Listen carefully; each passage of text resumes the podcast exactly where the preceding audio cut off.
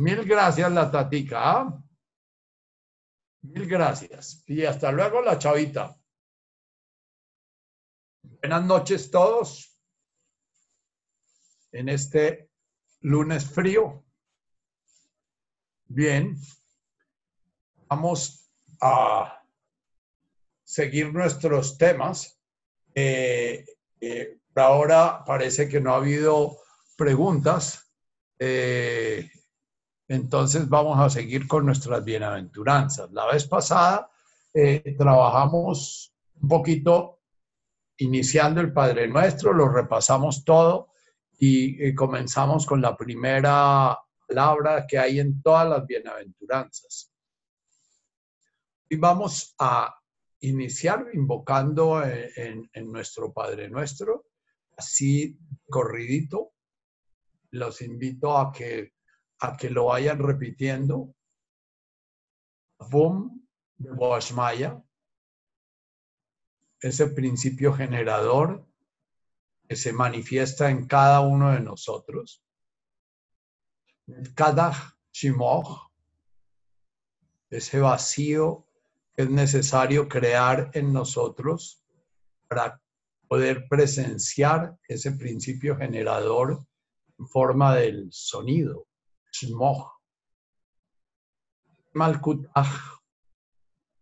es reconocer ese orden que hay en ese mundo manifiesto, este poder divino que hablaban nuestros padres y nuestros abuelos, es un poder que no se manifiesta como el poder político en forma intrusiva, sino generando un orden armónico. Entonces, que yo pueda estar abriéndome a ese orden, que yo pueda estar abriéndome a ese poder, como canta Santa Teresa eh, en su poema, eh, yo pueda entender qué es lo que tú mandas que yo pueda descansar en tus órdenes. de tal manera que la armonía, de, tal manera que la serenidad interior, tal manera que la integración, tal manera que el silenciamiento interior se manifieste tanto en el mundo que presencio como en este cuerpo que soy.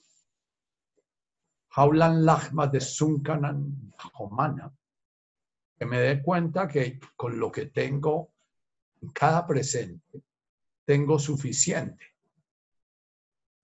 Y que en el día de hoy voy a reconocer esa suficiencia, ese saber contentarme. en suficiencia en alimento, suficiencia en afecto, suficiencia en salud, suficiencia en vida, aunque esté muriendo en ese momento presente de su canal, es lo suficiente. Vasvoklan Kauben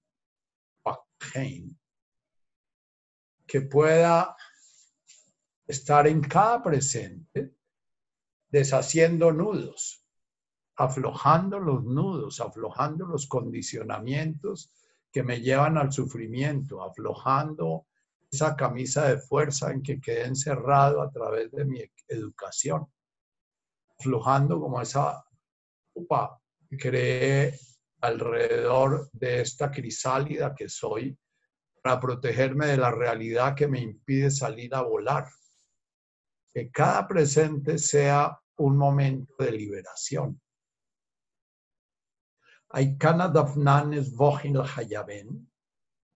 Así como la medida en que me voy soltando, voy descubriendo que mis prójimos me sueltan, voy descubriendo que todas esas ataduras y todas esas eh, eh, visiones que sentía por parte de mis prójimos en sus exigencias, en sus reclamos, en sus críticas, en su en su manera de no aceptarme o en su manera de someterme o en su manera de dominarme, eh, eh, se están aflojando en la medida en que yo aflojo mis propios condicionamientos, porque mis condicionamientos son la forma como aprendí a vivir amarrándome a mamá, amarrándome a papá, amarrándome a las expectativas que tenía de ellos y las expectativas que ellos tenían de mí como una madeja que se va enredando. Entre más expectativas tiene mi madre sobre mí, más expectativas tengo yo sobre mi madre y nos vamos enredando. A medida en que yo dejo de tener expectativas respecto a mi madre o respecto al mundo entero, voy a comenzar a sentir que el mundo tampoco tiene expectativas sobre mí, que la prisión que vivía era una ilusión.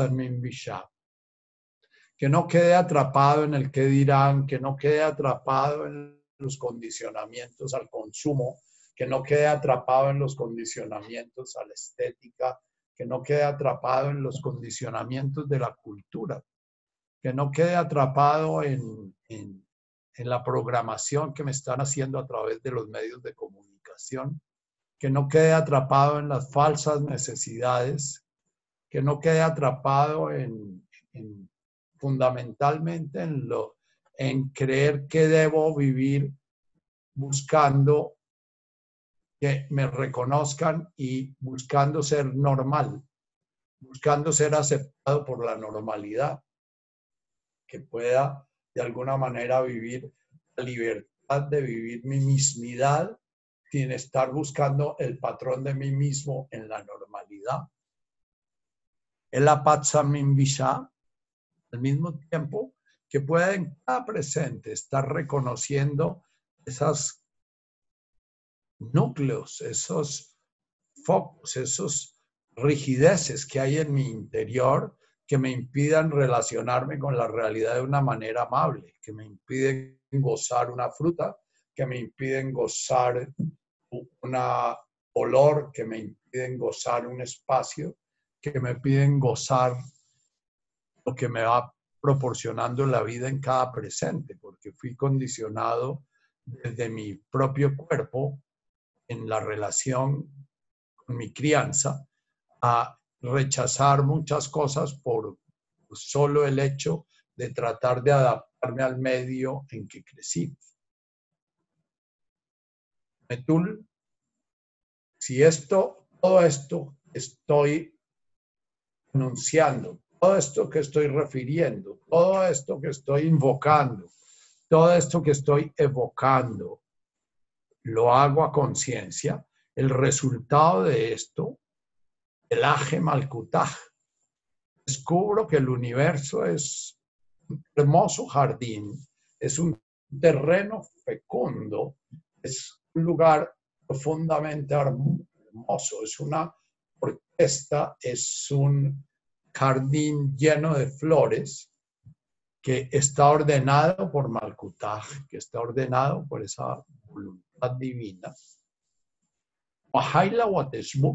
manifestándose como vórtices alegres, hermosos, armónicos de colores, de luces, de sonidos.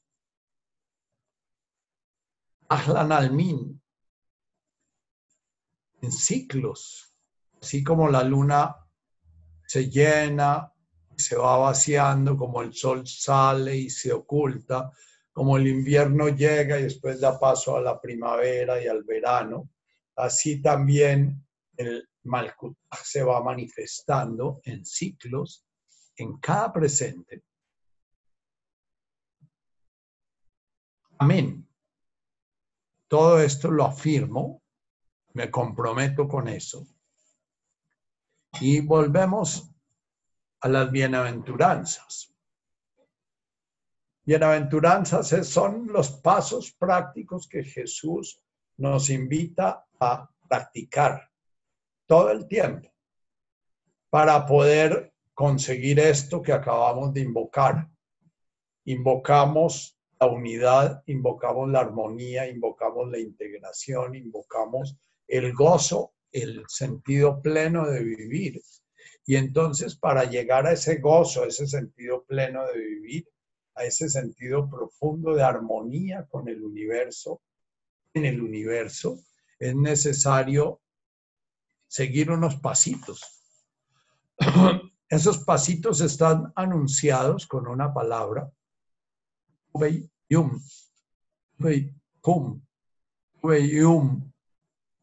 La pronunciación va cambiando de acuerdo a, la sonoridad cada uno le va dando en el momento en que está abriéndose a la experiencia. Ubeyum, Ubeyhum.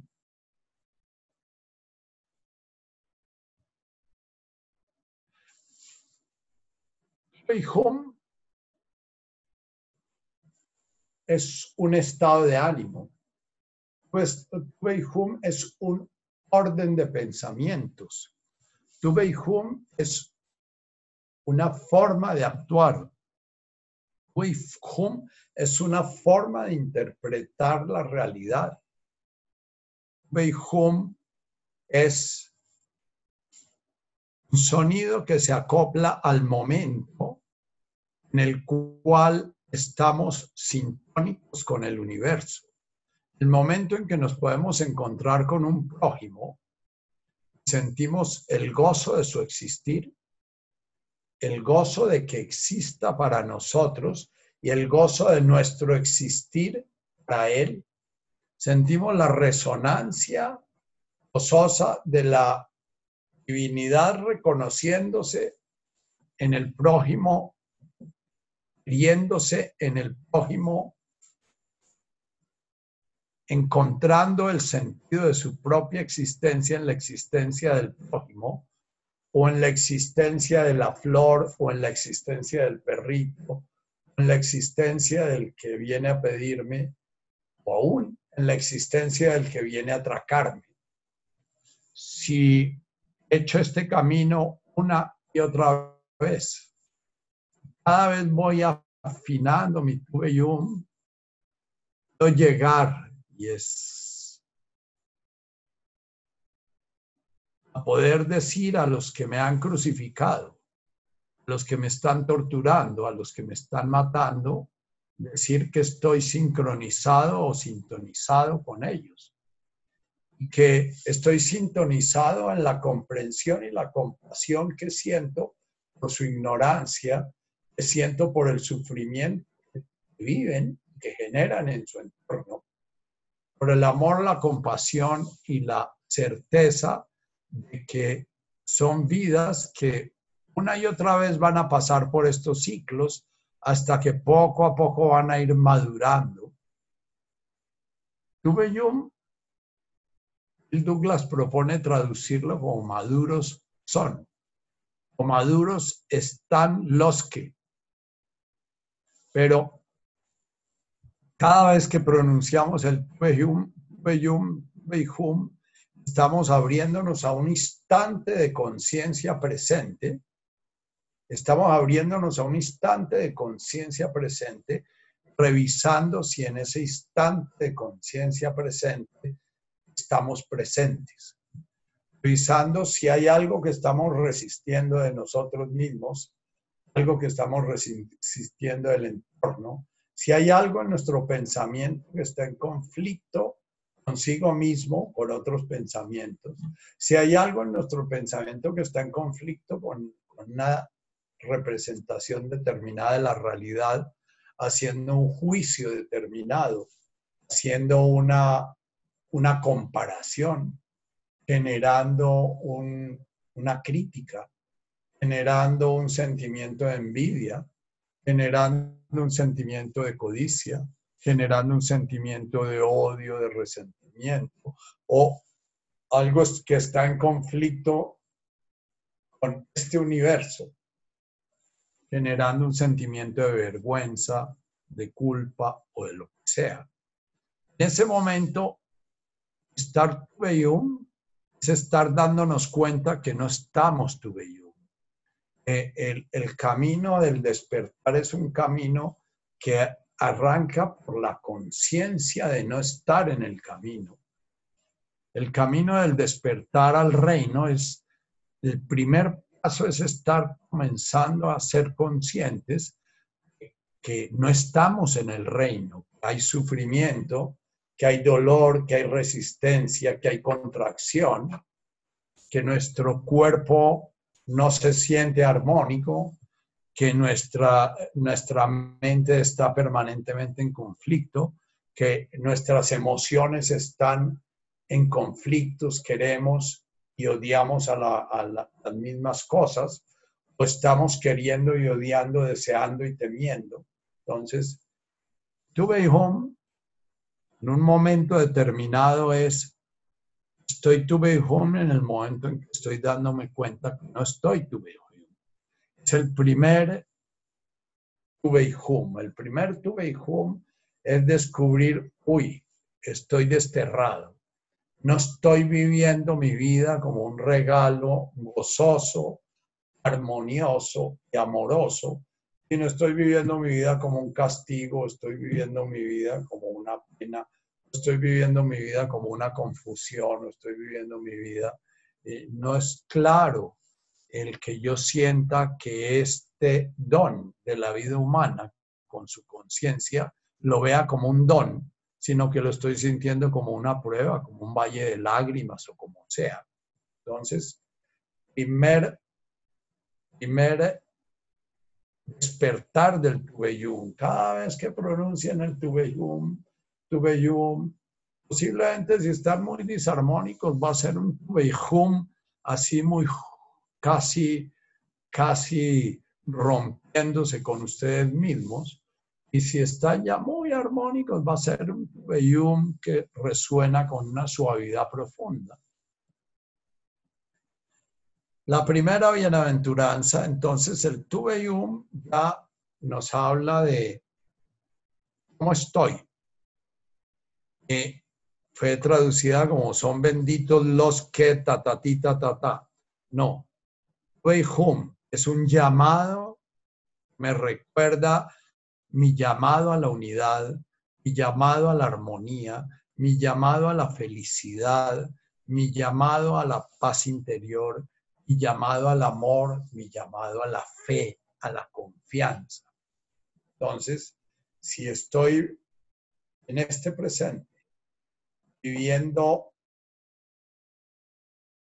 el sufrimiento, un miedo X, miedo al coronavirus, miedo a qué puede pasar mañana con mis impuestos, miedo a, y en ese momento aparece este sonido en mi cabeza, eh, pues ese Tubehum me va a invitar a ver en dónde está el nudo, cuál es el, el cauben que en ese momento es necesario aflojar, cuál es lo que es denso en mi interior, que tengo que irlo volviendo líquido y luego gaseoso para que se diluya. ¿Qué es lo que dentro de mí está generando la, ilusión de estar separado del universo y no estar integrado al universo? Wei Hum es un llamado a la conciencia aquí y ahora en este presente y es un llamado a la conciencia desde la conciencia de la armonía que se sobrepone con la conciencia que estamos viendo de desintegración.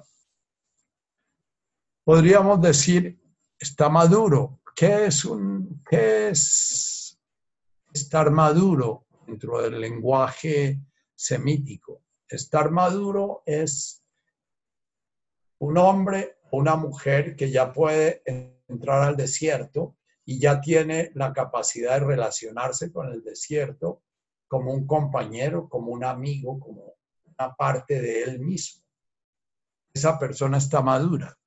Una persona está inmadura cuando es un niño chiquito que si lo dejan media hora en la mitad del desierto se insola o, o lo pica el alacrán o se siente tan desolado que, que, se desintegra de llanto y de desolación.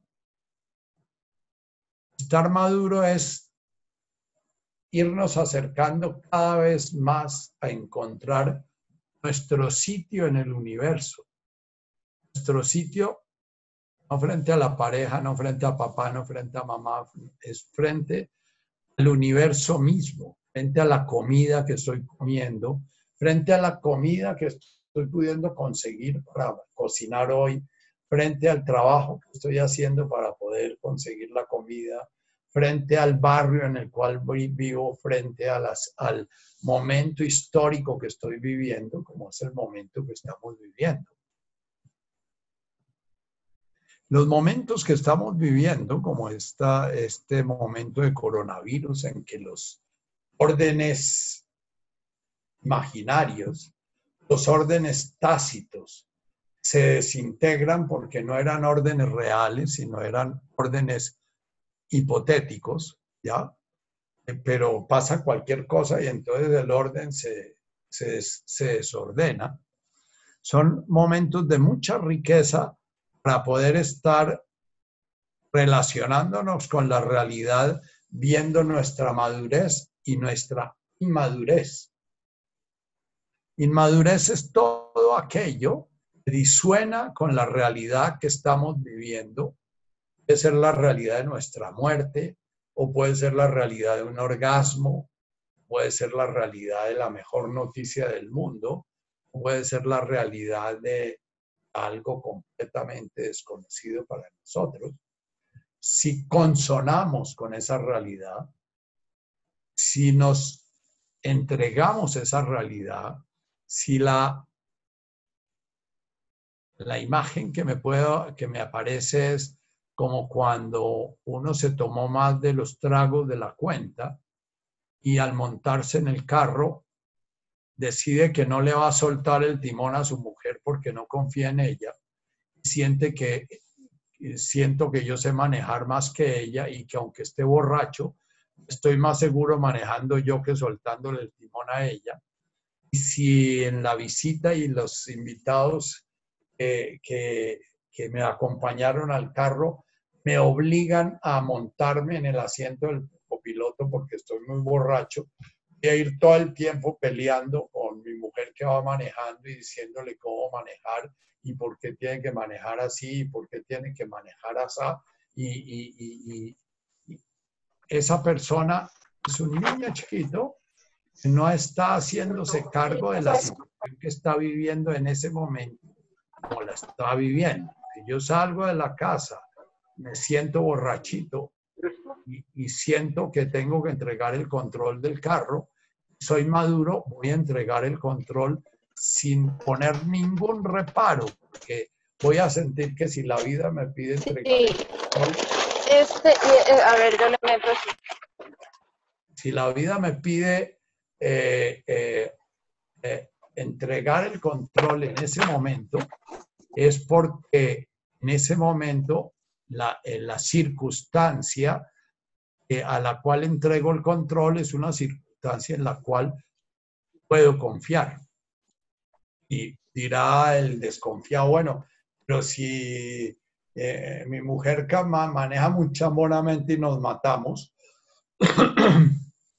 tuve yum significa que en el momento en que estoy muriendo voy a sentir que eso es lo apropiado para ese momento que voy a morir en profunda serenidad. Tuve Yun implica estar en armonía con el tiempo, con el espacio. Yun significa estar sintiendo una relación amable con el tiempo que estoy viviendo, con el espacio que estoy viviendo, las circunstancias que estoy viviendo. Y yo estoy, tuve Yum y por cualquier razón me llaman a entrar a una unidad de cuidado intensivo de, coronavirus, voy a ir sereno, tranquilo y confiado. Confiado en que si me apesto y de alguna manera salgo enfermo y muero de esto, es porque eso es el orden, ese es Malkutaj, y que ese orden es el orden en el cual puedo estar completamente descansado, entregado. Para nosotros es muy difícil entender conceptos como el honor del guerrero y los guerreros antiguos.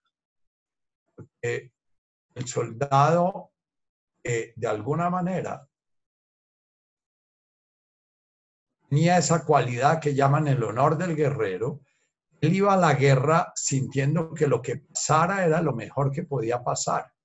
Si moría era porque estaba en el orden de un universo, llámese el de los eh, vikingos, el Valhalla, en, eh, llámese el de los eh, árabes, eh, la yihad, llámese el de los cristianos, eh, la, cruzada, qué sé yo, hacía parte de ese orden y, si morían, morían sintiéndose realizados. el hombre moderno ha ido perdiendo completamente su relación con la realidad y sus circunstancias son leídas como otro conflictivo. Entonces el hombre moderno lee la realidad, el mundo que lo rodea, los prójimos que lo rodean, los virus que lo rodean, las bacterias que lo rodean, eh, eh, las circunstancias políticas que lo rodean, los órdenes que lo rodean, siempre los, los lee en conflicto. Siempre siente que a esos órdenes no se puede entregar porque tienen algo de malo. Ahí si yo soy ese hombre moderno y estoy criticando al doctor Duque o a la alcaldesa o estoy criticando a, mi pareja o estoy criticando, el tuve es darme cuenta de eso, es darme cuenta que estoy generando sufrimiento y que estoy disarmónico y que ese tuve que me llama la armonía me va a pedir ser conciencia de esa disarmonía. Y en la primera bienaventuranza, una vez que se hace conciencia de la disarmonía, hay una experiencia que se propone para poder entrar a esa disarmonía de una manera suave, amorosa, de una manera que poco a poco esa disarmonía vaya dejando de sonar. Es como ser un director el coro, que son 1200 yoes, un director bondadoso, amable, comprensivo y paciente, que tiene miles de vidas para organizar bien ese coro. Entonces, cuando alguien desafina, va a tener la capacidad de mostrarle en qué desafinó, cómo desafinó y hacerlo con paciencia amabilidad, serenidad, consistencia. Entonces, la primera bienaventuranza nos va a enseñar a ser ese maestro a través del primer instrumento que va a ser necesario todo el tiempo. Los primeros instrumentos de las bienaventuranzas, los tres primeros pasos, son necesarios todo el tiempo en nuestro camino para que ese tubeyum se vaya realizando en cada presente de una manera más profunda. Entonces, comenzamos diciendo, estamos maduros cuando estamos arraigados en nuestro presente. No nos ponemos a tratar de integrarnos con nuestro pasado, ni integrarnos con nuestro futuro, ni integrarnos con la imagen, la imagen de la realidad que vamos a vivir en el futuro, ni integrarnos con la imagen que tenemos de la realidad en el pasado, porque ninguna de esas realidades existe.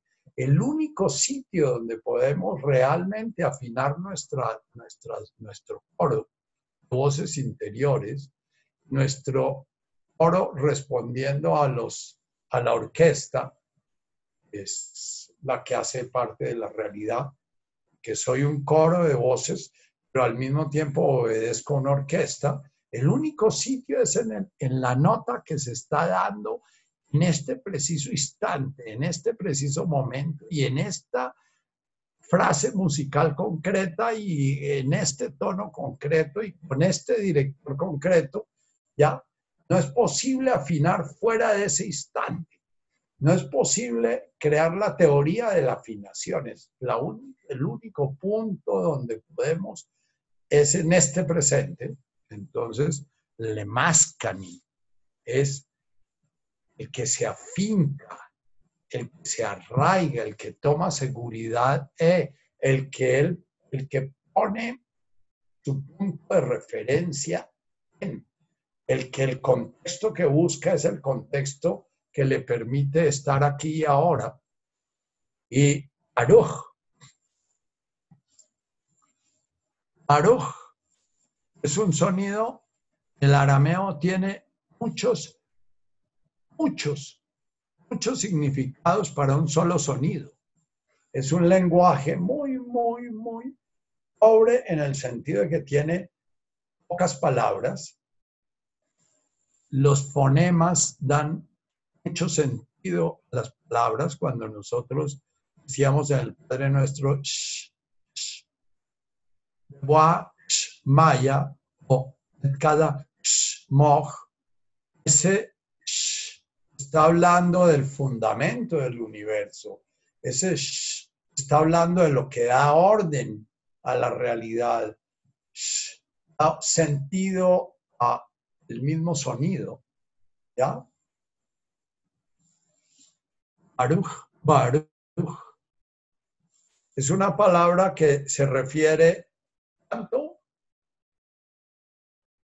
mi respiración concreta, a esta respiración que estoy haciendo en este momento, la respiración de Dios. Para los beduinos, el universo es manifestación de la respiración de Dios. El viento que lleva las nubes y lleva, ¿ya? Entonces, Baruch, cuando pronunciamos Baruch, primero nos vamos a ir en concreto a nuestro sentido simple, sencillo. El niño chiquito que comienza a ver cómo está funcionando su respiración. Comienza a ver dónde el aire lo toca por primera vez. Cómo siente el aire en la nariz. Cómo siente el aire pasar por su narices y entrar a su garganta. Cómo siente el aire entrar a sus pulmones, hincharlos y deshincharlos. Cómo siente que esa respiración también repercute en su estómago. Hoy veía eh, eh, un videito que tenía esperanza para enseñar a, los niños a hacer yoga y entonces le ponen a un niñito un, un, botecito de papel en la, en la barriga para que vea cómo cuando respira el botecito sube y baja.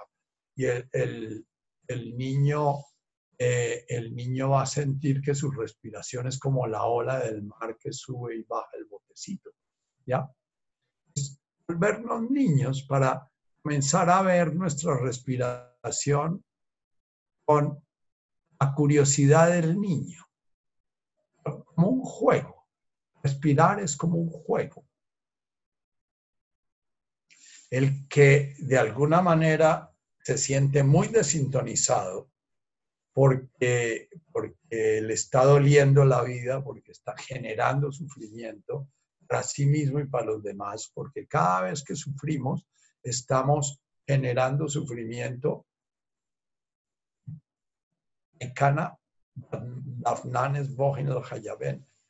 en nuestros prójimos. Estamos generando sufrimiento en nuestro alrededor, pero también estamos generando sufrimiento en nosotros porque somos una unidad. Dice, dice un dicho eh, que no recuerdo de dónde, que cuando una mariposa aletea en Japón, en Colombia pasan cosas. Todo lo que sucede en este universo está interconectado. Entonces, cuando nosotros estamos generando sufrimiento, estamos generando ondas de sufrimiento en todo el universo, ¿ya? Entonces, cuando descubrimos ese sufrimiento, lo primero que vamos a hacer es ir a ese primer fundamento de nuestra conciencia refleja, es ir a reconocernos como una singularidad que está respirando y que está respirando con curiosidad. No vamos a comenzar a decir estoy respirando bien, estoy respirando mal, estoy respirando de forma adecuada, no me está entrando el aire donde no tengo la conciencia puesta donde toca, sino es sencillamente una mirada curiosa, ese respirar. Se consigue con esta mirada curiosa. La primera condición sine qua non para hacer cualquier camino de conciencia. La conciencia no versa sobre los contenidos de la mente. Lo primero que vamos a ir descubriendo es que la conciencia no es la mente. La conciencia es el espacio, es el sitio, es el constituyente tanto de la mente como mente, como de cada uno de los pensamientos que produce la mente. Es el constituyente de las emociones, que son como lo que va aconteciendo en el juego de la sensorialidad y la mente. La sensorialidad va a conectar con la realidad.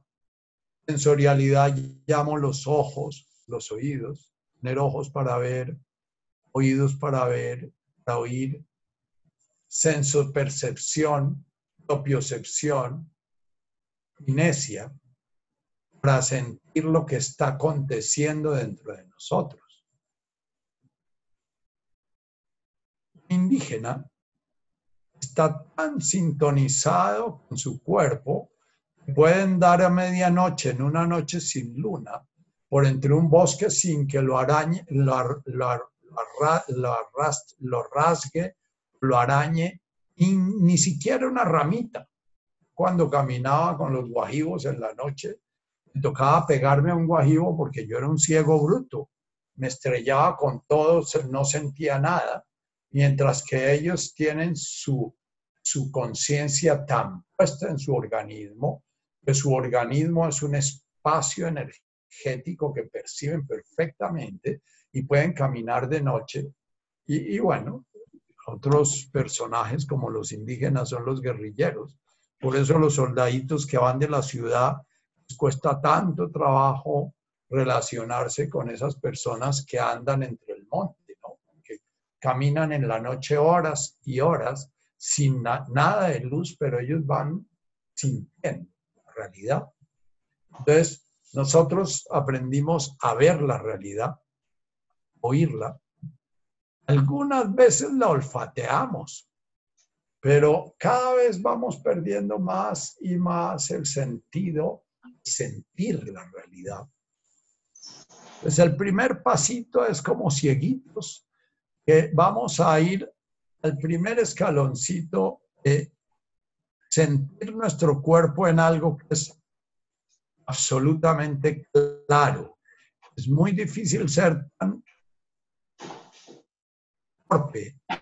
senestésicamente, no podamos sentir nuestra respiración. Tuve home más Baruch. El ejemplo que doy yo con frecuencia es la historia de Ulises que viniendo de Troya a buscar a su mujer en Ítaca, eh, eh, se enreda en todo. Ulises representa la mente. Entonces él sale de su guerra y viene a ver a su amada esposa pero va encontrando 20 mil distracciones. Entonces, primero se queda un tiempo en una isla con una bruja divina y sexapilosa que se llama Circe, y se queda ahí distraído con la brujita y, la brujita quiere que él se quede ahí, pero él al fin se acuerda de su esposa y, y, entonces dice, ah, no, verdad que yo iba para el otro lado y entonces decide seguir. Pero entonces Circe, que ya se ha encariñado con, el Ulises le advierte, bueno, esta no es la única distracción que va a tener, usted va a tener otras distracciones. Entonces, cuando vaya cruzando el estrecho de Peloponeso, hay unos personajes allá que se llaman las sirenas, que tienen una voz tan encantadora como la mía, pero que es una voz tan, encantadora un hombre que las oye no puede resistir la tentación de ir a buscarlas entonces, estas personajes eh, eh, representan un arquetipo de la feminidad devoradora. Eh, apenas un hombre se acerca a ellas, se tiran y se lo devoran. Entonces Ulises, que le gustan las distracciones, decide que él quiere oír estas sirenas, pero al mismo tiempo no quiere que se lo paguen. Lo que queremos la mayoría de nosotros. Queremos oír el Yuna, pero no queremos que el Yuna nos trague. Entonces Ulises le pide a sus marineros que lo amarren al mástil del barco y a sus marineros les, crea, les proporciona unos tapones de cera que tapan sus oídos a que ellos no oigan la voz. Les da la orden a sus marineros de que por más de que él grite, patalee y haga lo que sea, no lo suelten del mástil. Digamos que para mí desde que comencé a meditar, cuando comencé a saber de esta práctica universal en el camino de la conciencia, eh, el primer ejemplo que tuve fue ese, ¿no? Es, tengo que amarrarme al mástil.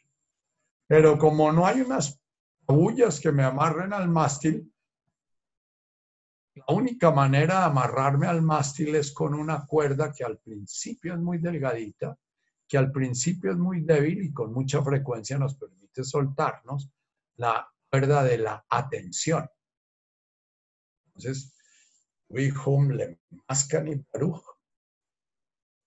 Entonces, comienza a ir la dirección a la sincronización, dirección a la armonía, dirección al amor, dirección a la felicidad.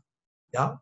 Está el que se da cuenta primero en qué se distrae, que no está sintonizado, y ese darse cuenta en qué se le distrae lo lleva a dar su primer paso en hacer un camino para poder llegar un día a vivir esa armonía, poder llegar un día a ser el borrachito que se monta en el carro y entrega completamente el control sin importar lo que pase.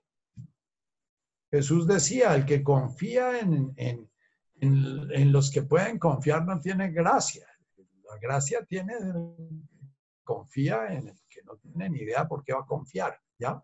Eh, para comenzar a crear la posibilidad de llegar un día a la confianza, que ya va a ser un fruto, hablamos en la sexta, en el sexto paso de este camino, la fe, la certeza de que la realidad no es nuestra enemiga, la certeza de que la realidad es nosotros mismos, la certeza de que entre este organismo y el organismo de la realidad no hay ninguna diferencia. Soy la hoja del árbol, soy la rama del árbol, soy sencillamente un componente de la realidad que está inmerso en la realidad, haciendo parte de la realidad, manifestando la realidad y que entre más me suelte y me entregue a la realidad, más voy a poder darme cuenta que soy la realidad y que yo no tengo que ordenar la realidad.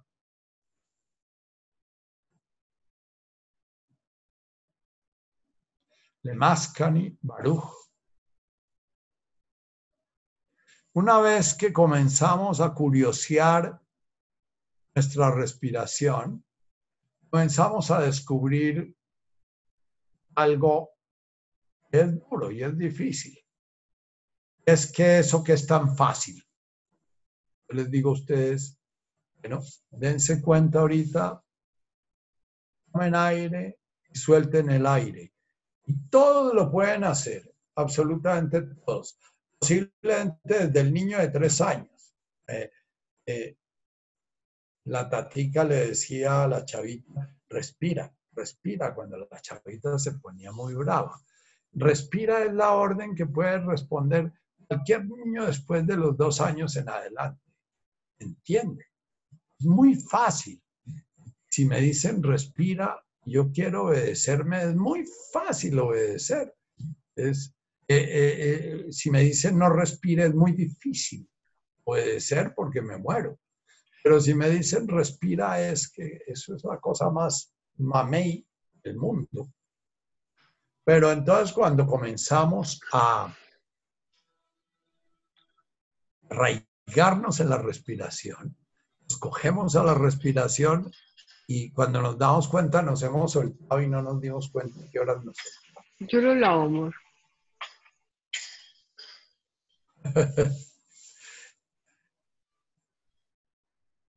Martica, apaga el, micrófono. Eh, entonces, lo primero que vamos a descubrir es que lo que es más fácil de todo, decía el Buda, el camino es lo más fácil del mundo. Pero entonces le decían, pero usted a veces ha dicho que es lo más difícil. Y entonces dice, el camino es lo más difícil del mundo. Y entonces le dicen, pero ¿es fácil o es difícil? Y dice, el camino es fácil y es difícil y deben caminarlo sin dejarse llevar por esa contradicción. Entonces, comienzan ustedes a centrar, a afincarse como Ulises al mástil de la respiración, con su atención y lo primero que descubren es que su atención es muy, muy flojita. Eh, su atención es como la atención del niño chiquito o como la atención del mico. Madurar precisamente un niño lleva su atención permanentemente hacia donde es llamado. Si tiene hambre, lleva su atención a la colombina. Si tiene eh, eh, sueño, lleva su atención a la cama. Nuestra atención tiene una característica puede ser o activa o pasiva. La atención pasiva es la que entrenamos permanentemente cuando dejamos que nuestra atención se vaya detrás de lo que nos gusta o evite lo que nos disgusta.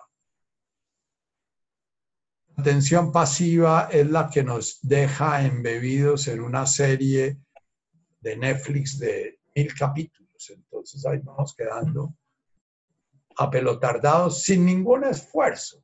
Es muy fácil seguir una buena serie. Una buena serie es creada por la CREA a través de generar estímulos cambiantes permanentemente. Está cambiando lo que más o menos es, es, es seguro, eso nos aburre. Entonces, si estamos cambiando y cambiando y cambiando y cambiando. Entonces, Buda definía eso como la mente de mono. Jesús no hace ninguna referencia porque Jesús es un hombre muy poco erudito, es un hombre que no habla a los mundos mentales, es más, explícita claramente en uno de sus alabanzas a su Padre, Padre, te doy gracias porque no, no me, me mandaste enseñar estas cosas a los sabios poderosos sino a los humildes y sencillos. Entonces, Jesús sabe que nuestra mente es bastante, bastante distractora. Nuestra mente es una mente que eh, Anchi la llama la mente de ardilla. Entonces, si yo estoy en mi meditación y este llega a arreglar la cama mientras yo estoy meditando, me cuesta un trabajo muy grande no estar siguiendo los pasos de este y cuando se acerca y cuando se aleja y cuando tiende la, cuando tiende la manta, la, la sábana y cómo la sacude, todo eso. Y es un trabajo para volver a la respiración y volver a la respiración. Entonces, de Mascan y es lo más fácil del mundo, pero al mismo tiempo nos muestra cuál es el sentido el camino. El camino es que lo que es muy fácil, de alguna manera, se nos vuelve muy difícil porque nuestra tendencia, lo que llaman el karma, lo que llaman los absdas, los que, lo que llaman, en cada corriente espiritual le dan un nombre a esa tendencia que tenemos a distraernos lo que Jesús menciona como lenes yuna en el Padre Nuestro. Es cualquier ruidito, salimos. Yo estoy haciendo mi, mi trabajo con las bienaventuranzas muy concentrado y pasan los Mirage del 20 de julio orgullosos de nuestra Armada Aérea Colombiana berraca. Y el ruido, yo no soy capaz de quedarme sentado, sino que brinco un resorte a mirar los cinco avioncitos que pasan allá orgullosos mostrando la soberanía nacional. Y entonces ya sé que van a volver a pasar y entonces cuando ya sé que van a volver a pasar y sigo escribiendo, ya mi oído está atento a ver cuándo vuelven para ver si esta vez no tengo que brincar tan rápido y los puedo ver con más calma. Ya mi mente de mono está pegada como Ulises a las sirenas. Posiblemente Ulises vivió una angustia muy brutal porque él quería oír eso y, quería sentir el deseo brutal que generaban ese, deseo irrefrenable. Y si no se hubiera amarrado al palo, se lo hubieran comido. Eh, nosotros no tenemos suficiente ligadura. A veces podemos crear recursos. Entonces es utilizar la misma mente de mono al principio para poder comenzar a hacer el caminito humildemente como podemos. Hace 30, 35 años yo comencé a meditar y mis primeros años de meditación eran contando la respiración. ¿Qué pasa cuando contamos la respiración? Ah, que la mente se siente ocupada, la mente se siente haciendo un oficio. Entonces la mente, en lugar de estar por allá buscando oficio, porque la mente es el instrumento primordial del ego para crear la película del yo. El, ego está permanentemente mandando pensamientos, mandando eh, emociones, mandando sensaciones para crear un continuo. Cuando ustedes ven una película, no hay un continuo en la película. La película es 16 cuadritos que pasan por minuto o 36 cuadritos, no sé cuántos, pero el ojo no alcanza a ver un cuadro entre, después entra otro, después entra otro, después entra otro. El ojo lo que ve es un continuum. Nuestro yo es un continuum creado por el ego a través de estar mandando y mandando y mandando y mandando y mandando información de tal manera que nosotros sentimos que somos un ser separado porque el ego crea un continuum de fenómenos. Si no crease ese continuum de fenómenos, entonces, sencillamente, perderíamos la sensación de ser un yo separado, como nos pasa en el sueño profundo. En el sueño, en el sueño superficial el ego se va a dormir y entonces la mente queda sin un ego que la organice y va creando historias, pero historias que se brincan en el pasado, en el futuro, se brincan en el presente. La mente se da ahí permiso de, despelotarse y entonces crea escenas en las cuales eh, es sujeto y es objeto, entonces yo me puedo mirar en un sueño actuando y entonces no me voy a preguntar en el sueño, pero si yo estoy allá actuando, entonces ¿quién está mirando al que está actuando? Y bueno, el, el material onírico es producido por la mente como va a ser producido una vez muramos. Eh, una vez muramos, el bardo va a ser como un mundo de, sueños. Y si no hemos trabajado nada nuestra conciencia, ni siquiera vamos a ser conscientes de que estamos en un mundo de sueños. Y, y, bueno, lo que dicen las tradiciones orientales es que en ese mundo de sueños comenzamos a desesperarnos y comenzamos a tener recuerdos de que cuando estábamos encarnados al menos teníamos un, cuerpo para amarrar la mente. Y entonces comenzamos a desear ese cuerpo y nos metemos en un cuerpo que se está formando en un momento determinado. Eh, Eso ya es creación de la mente.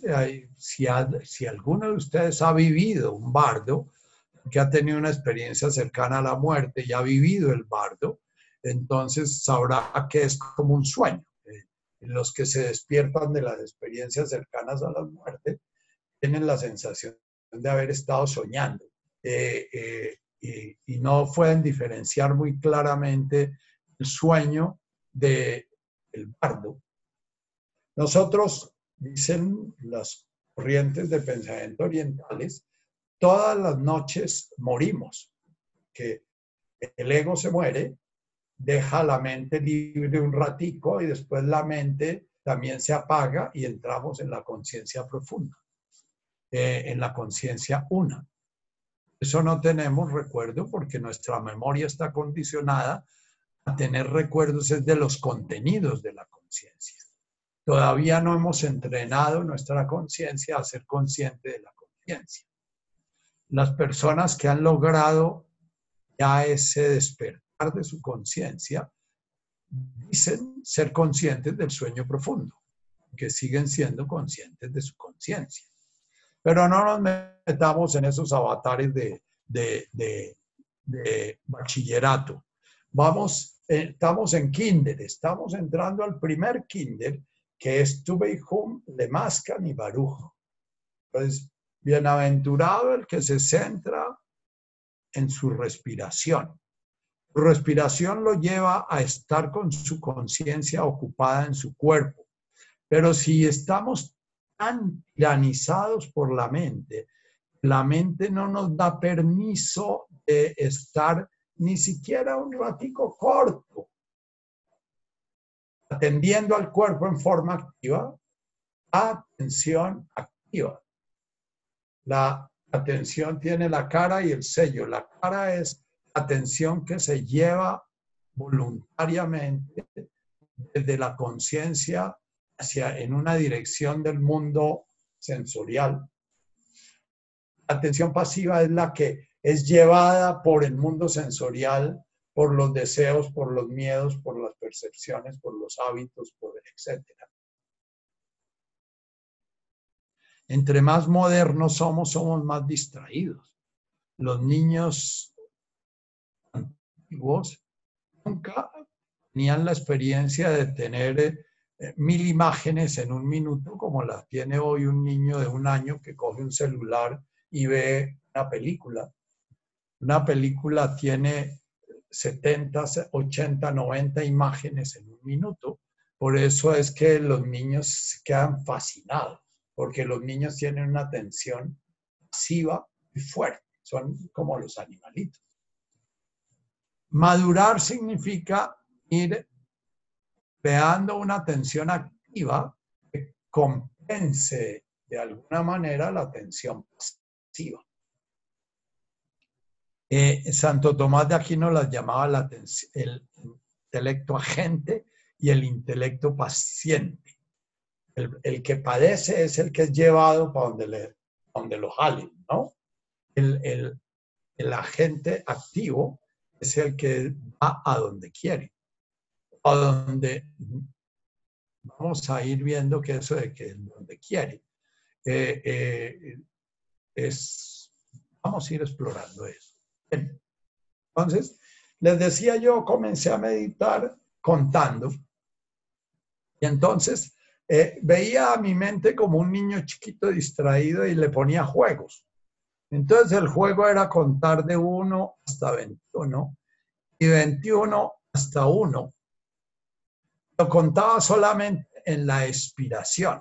Entonces tomaba aire, soltaba el aire y contaba uno en mi cabeza. Tomaba aire, soltaba el aire y contaba dos. Así logré llegar a hacer un conteo completo como a los cuatro meses de haber comenzado a hacer este ejercicio. Porque contaba uno, dos y de golpe iba en doce y ya estaba perdido en, los, en las nebulosas, distraído. Y entonces no me acordaba si iba de para arriba o si iba de para abajo no me acordaba así. Entonces, cada vez que perdía la cuenta tenía que arrancar de uno. Y tardé tres, cuatro meses en hacer el primer conteo completo de 1 hasta 21 y de 21 hasta 1. Bien. Conteo que se hace solamente cuando cuento la respiración, no cuento otras cosas. No cuento ovejas, no cuento nada de esas cosas. Cuento cada expiración. Cada vez que comienzo la expiración, uno. Comienzo la expiración, dos. Comienzo la expiración, tres. Bien. La mayoría de nosotros iniciamos una práctica y la tiramos, porque la mente, el ego es un experto en pedir cosas para consumir. Pide catolicismo, pide eh, eh, budismo, pide advaita, pide eh, zoroastrismo, pide yoga, si es en lo espiritual. Entonces, lo que primero Jesús nos dice es, Busquen todos los caminos que quieran y miren todos los mapas de todos esos caminos, mírenlo. Pero comiencen a recorrer un caminito y dedíquenle un tiempo a recorrer ese caminito y cojan ese caminito y arraíguense en él. Si ustedes comienzan a hacer el caminito, entonces eh, eh, comiencen a hacer cinco minutos tres veces al día, después aumentenlo a 10 minutos cada tres veces al día. Bien, cuando los tres meses yo ya podía contar de para arriba y de para abajo, una, dos o tres veces en la media horita que dedicaba a meditar. Entonces comencé a aburrirme porque entonces ya se me comenzó a parecer que eso yo lo podía hacer muy fácil. Eh, sin embargo, me perdía todavía muchas veces. Pero yo soy muy impaciente. Entonces decidí que iba a seguir con el siguiente pasito. Siguiente pasito es contar uno cuando inspiro, cuando expiro hacer silencio en la cabeza. Ustedes dirán, pero no es lo mismo. Ensáyelo y van a ver que no. Porque nosotros pensamos cuando hablamos. El pensamiento es lenguaje. Y entonces nuestra mente se activa en la expiración se silencia en la inspiración. Entonces, si ustedes dicen uno, van a encontrarse que, que, se traban, porque están diciendo uno mientras toman aire y, y, ustedes están acostumbrados a decir uno cuando sueltan el aire, porque para decir uno toca soltar el aire, eso lo sabe el cerebro. Entonces, si vamos a pensar en la inspiración, eso es un contrasentido del condicionamiento habitual. Entonces, comenzamos, no, dejamos en silencio la expiración. Y entonces mi experimento hizo que después fueron otros tres meses pudiendo hacer un conteo completo porque pensaba, no, entonces me daba cuenta que estaba ocupando la expiración con sonido interno. Entonces era ese uno no valía. Uno, dos, tres. Entonces, el esfuerzo de ver la diferencia entre la inspiración y la expiración ya va poniendo a la atención activa, el músculo de la atención que llama Richard, a fortalecer el músculo de la atención activa. Nosotros en nuestra modernidad vivimos llenos de distracción y toda la publicidad, todos los medios de comunicación aprovechan nuestra mente de ardilla porque lo que están siempre es llamándonos la atención. Entonces, uno, expiro, dos, expiro, tres, expiro. Y cuando me vi tan frustrado porque no lograba hacerlo, entonces decidí hacer un paso intermedio, que era uno, Dos. Inspiración 1, expiración 2. Inspiración 3, expiración 4. Inspiración 5, expiración 6. Hasta 21 y volver a 1. Es más fácil hacerlo, se van a dar cuenta porque... Dos. Y se van a dar cuenta que de golpe van a irse saltando el número de la inspiración. Pero entonces pronuncien dentro de su cabeza el número. Bien, que mi mente es una mente bastante, bastante traviesa y, y me tocó hacer mucho tiempo estas prácticas. He oído pacientes míos y personas conocidas muchas veces con una práctica de estas al mes ya están pudiendo hacer el conteo completo y a los dos meses hacen el conteo alterno sin problema. Y, y, a los tres meses ya hacen el siguiente paso. El siguiente paso es que nuestra mente es auditiva, nuestra mente es visual. Nuestro cerebro izquierdo es auditivo, nuestro cerebro derecho es visual. Entonces, eh, ya tengo mi del cerebro izquierdo, que es el lógico secuencial, organizado eh, en ese 1, 2, 3, 4. Entonces voy a añadir un gradiente en el conteo. Y es que voy a contar no con sonido interior, sino con imágenes interiores. Entonces me voy a imaginar como aire, veo el número uno, suelto aire en silencio. Como aire, veo el número dos en mi cabeza, suelto el aire en silencio. Ustedes se van a dar cuenta que al principio les cuesta mucho trabajo callar el sonido, pero este ejercicio de atención los lleva a ver a ustedes cómo piensan, porque gran parte del trabajo en la meditación es comenzar a tu um, comenzar a ver cómo su pensamiento está desintonizado golpe usted está con un discurso por un lado y con una imagen por otro lado. No está integrado ni siquiera los yoes mentales. Y los yoes mentales desintegrados no, no permiten que se integre la emoción, porque la emoción es la conexión que hay entre la mente y la sensación. Cada vez que la mente genera unas imágenes o unas historias, va a generar emoción. Esa emoción se manifiesta en la sensación. El orden natural y sano es que la sensación genere una emoción que forma a la mente.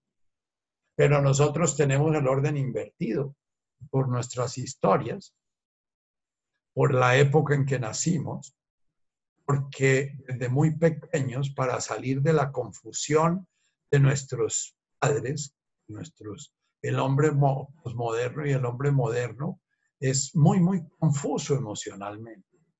Eh, el entorno eh, eh, ecológico de la reproducción humana es muy torpe, porque la familia nuclear es un sistema muy, muy deficiente para nuestro acunamiento y nuestra creación de nuestra primera urdimbre.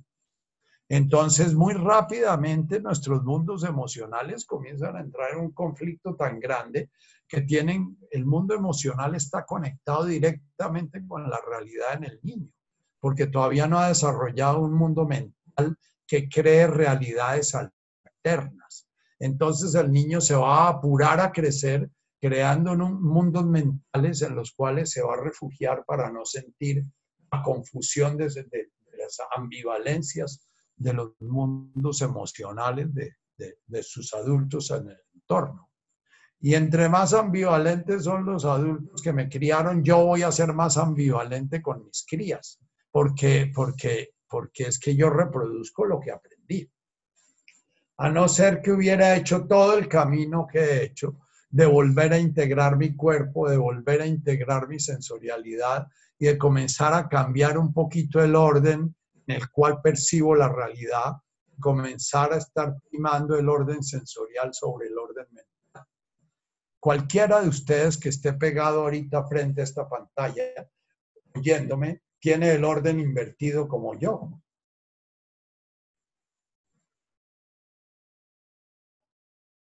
Eso se ve aún a nivel físico. Si ustedes comienzan a darse cuenta de su respiración bien detenidamente, comienzan a darse cuenta que en la mayoría de seres humanos modernos criados por una familia nuclear padre, madre o madre soltera o madre sola o, padre, madre en conflicto o aún padre, madre aparentemente armónicos, el, el diafragma en la gilia está paralizado. Entonces ustedes van a ver que su respiración es una respiración que solo se da en la parte del tórax. Respiran con su barriga quieta.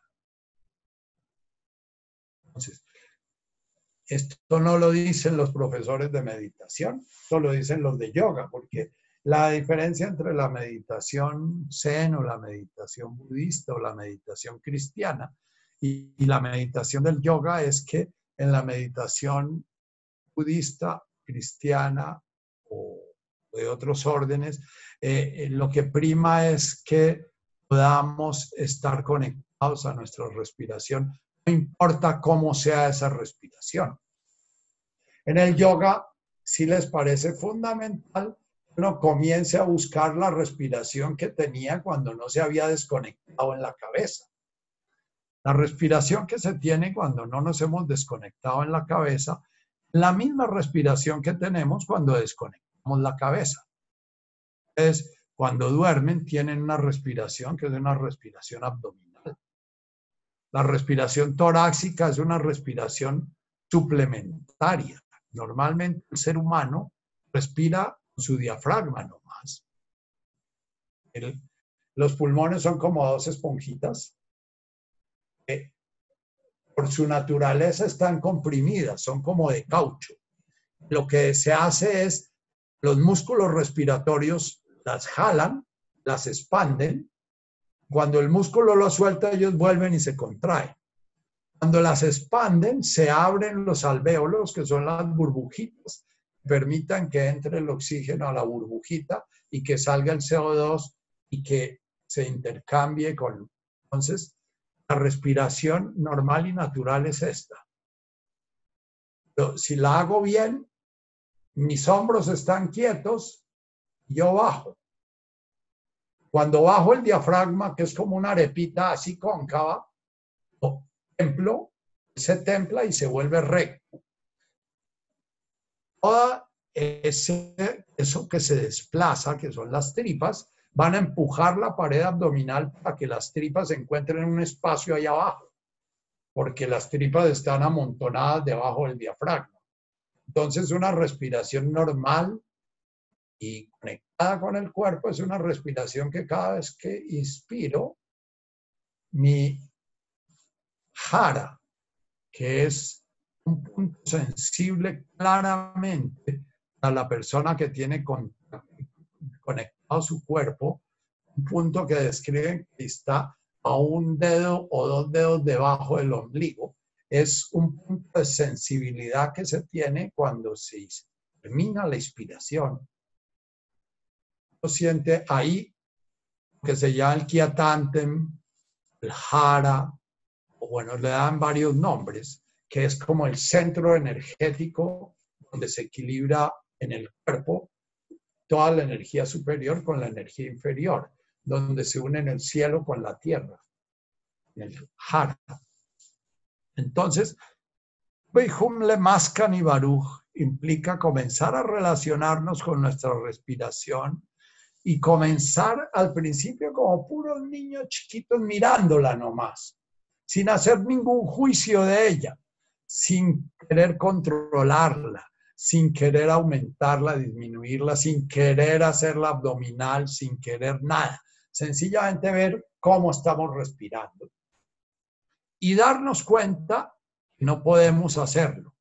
Que miramos una o dos, tres respiraciones y nos perdemos. La mente nos lleva, la mente de ardilla nos lleva a todas partes, nos lleva a pasear, entonces volvemos otra vez a la respiración. Entonces, que después aguantemos cinco, seis, siete respiraciones sin perdernos. Pero si, si ustedes tienen unas mentes muy agitadas, entonces ven a apoyarse en ese pedal de comenzar a utilizar la misma mente para poner la atención a trabajar en armonía con la mente para controlar de alguna manera la atención puesta en la respiración. Es una trampita, le pedimos, si no puedes con tu enemigo, únete a él. La respiración y los controles y la mente pueden hacer mil juegos. Hay mil juegos para hacer. Después pueden contar en números romanos. Después pueden contar en, en un abaco. Entonces se imaginan un abaco, se imagina en cada respiración corriendo una pepita. ¿Ya? Eh, también pueden contar sus respiraciones con una mala. ¿Ya? Eh, eh, es una, es de alguna manera un orden kinético, o sea, senestésico, o sea, la parte de nuestra conciencia que está puesta en el cuerpo es la que pasa la mala, la que siente la pepita pasando. Entonces pueden contar sus respiraciones con la mala. Inspiro y expiro y paso uno. Inspiro y expiro y paso dos. Después Inspiro y paso una y cuando expiro no paso nada. Inspiro y paso una porque la acción siempre se da en la expiración también.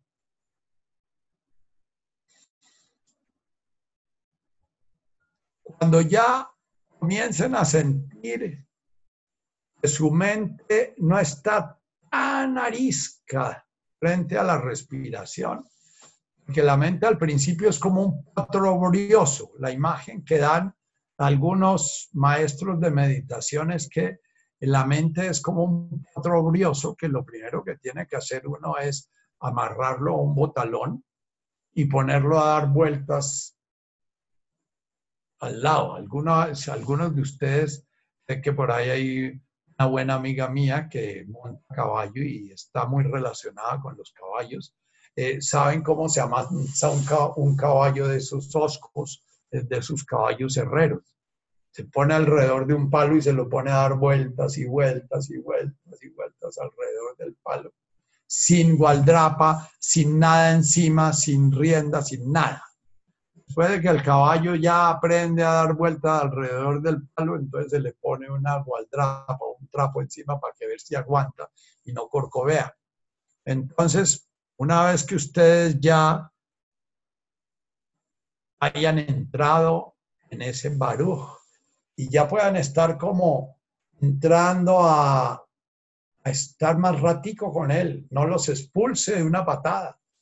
Vez puedan ya irse, entonces ya comienzan a ver la cualidad de la respiración, ver qué partes de su, su cuerpo se están moviendo, a ver dónde sienten el entrar del respirar, comenzar a sentir cuál es la nariz que está respirando, porque hay una respiración que llaman los yogis solar, otra respiración que se llama la lunar. Respiración solar, hay mucho más aire en la narina derecha. La respiración lunar hay mucho más aire en la narina izquierda. Y hay una respiración que es la respiración que ellos buscan con su prana yoga, es cuando se equilibra la cantidad de aire que está entrando por uno y por otro lado. Pero eso no se puede controlar, eso sencillamente se mira. Ah, estoy respirando mucho más por mi nariz izquierda, estoy respirando más por mi nariz derecha. Ah, están parejas mi, mi derecha y mi izquierda.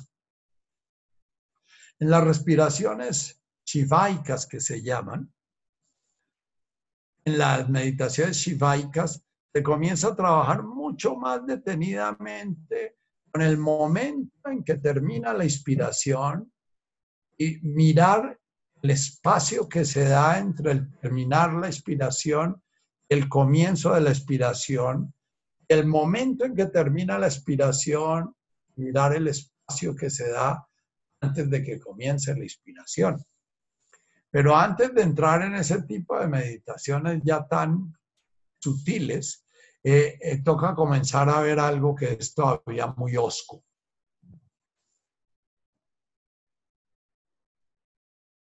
La diferencia hay entre el comienzo del Padre Nuestro y el Nehuesivianach es que en el Nehuesivianach ya yo no respiro mi respiración, sino que yo respiro la respiración de Dios.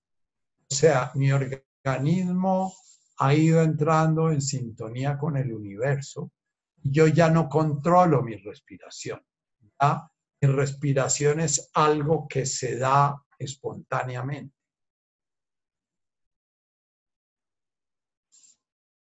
Sin embargo, no es fácil eh, ese paso.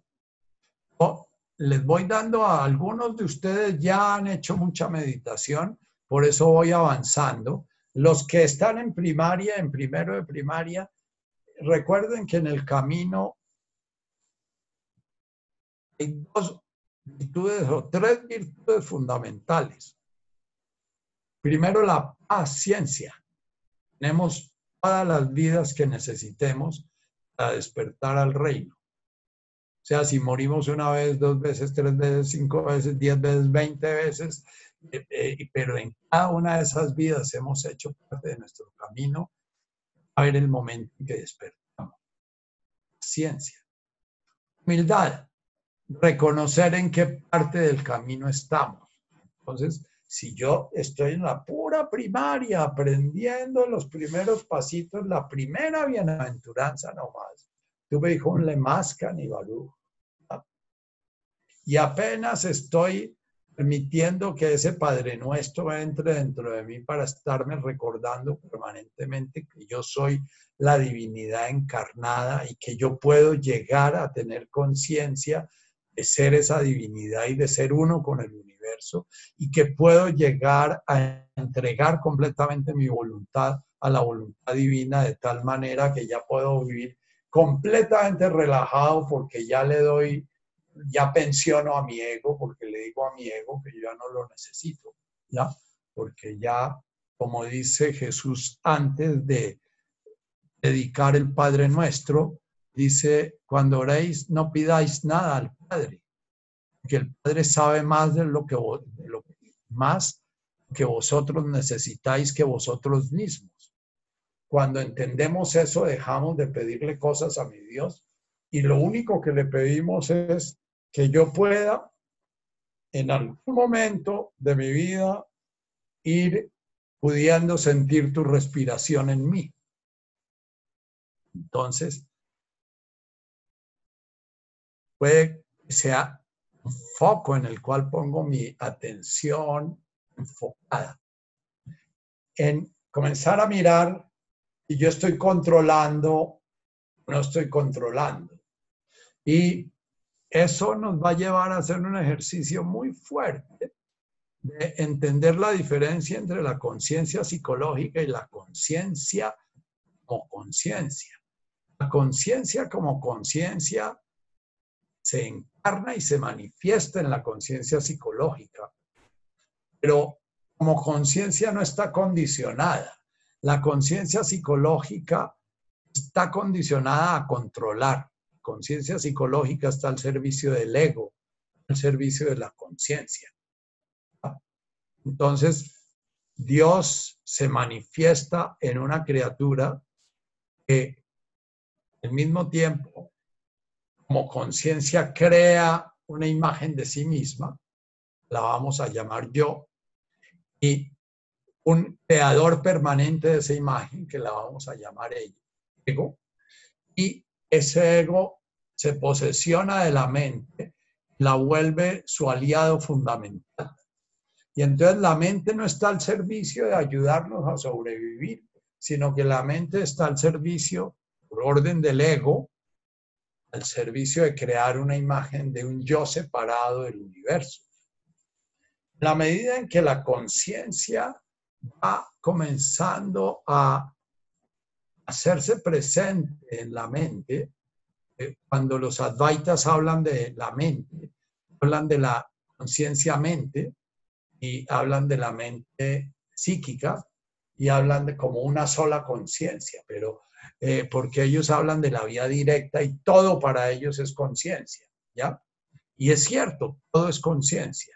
Cada cosa que yo hago en la vida es algo que lo hace la conciencia una, porque yo soy conciencia y todo lo que sale de mí es conciencia. Entonces ese misterio de dónde aparece la, la disonancia es un misterio para mí muy profundo todavía.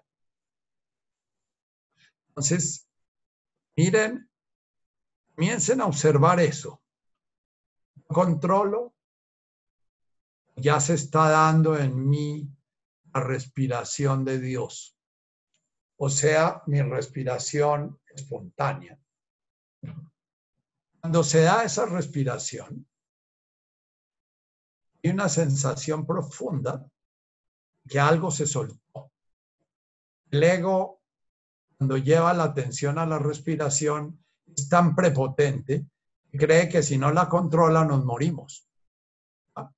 Cuando le pegamos una distraidita al ego, por ejemplo, con un yajeo, con un yopo, o con alguna de esas drogas que, que rompen la conciencia psíquica habitual y desestructuran al ego, de golpe uno está englobado, se da cuenta que no está respirando. Lleva un rato larguísimo sin respirar. La realidad es que no es que lleve un rato larguísimo sin respirar, sino que se está dando la respiración espontánea, siendo yo consciente de que respiro.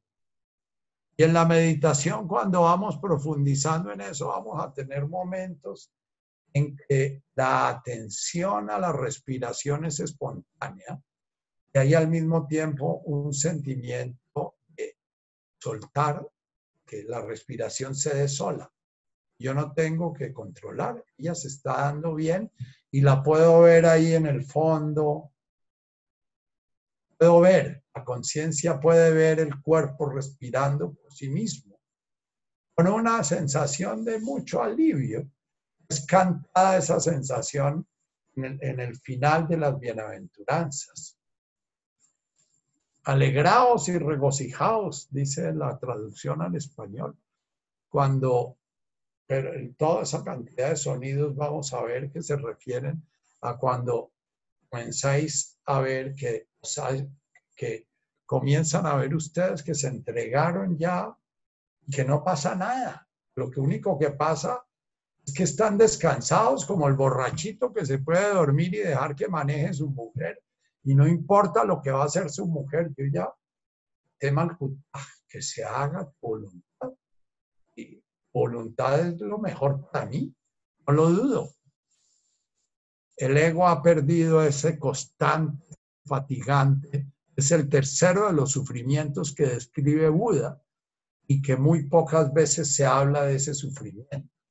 El cansancio de vivir es el cansancio del ego todo el tiempo controlando. El ego siempre está atento a ah, qué me duele, qué no me duele, cómo respiro, cómo no respiro, qué me como, cómo no como, si tiene azúcar, si no tiene azúcar, si hay microbios, si no hay microbios. Todo el tiempo está el, el, ego ahí cuidando y controlando y controlando si, si, si lo hice bien, si lo hice mal, si lo hice. Cuando comienza a ver ese, esa sensación de yo ya presencio mi respirar, yo ya no digo si es rico, si es feo, si me gusta, si no me gusta, si es sano, si es enfermo, si es normal, si es anormal. Ya dejo que se dé como se da. Es una sensación de un profundo alivio. Pero para llegar a esa entrega, toca Way Home.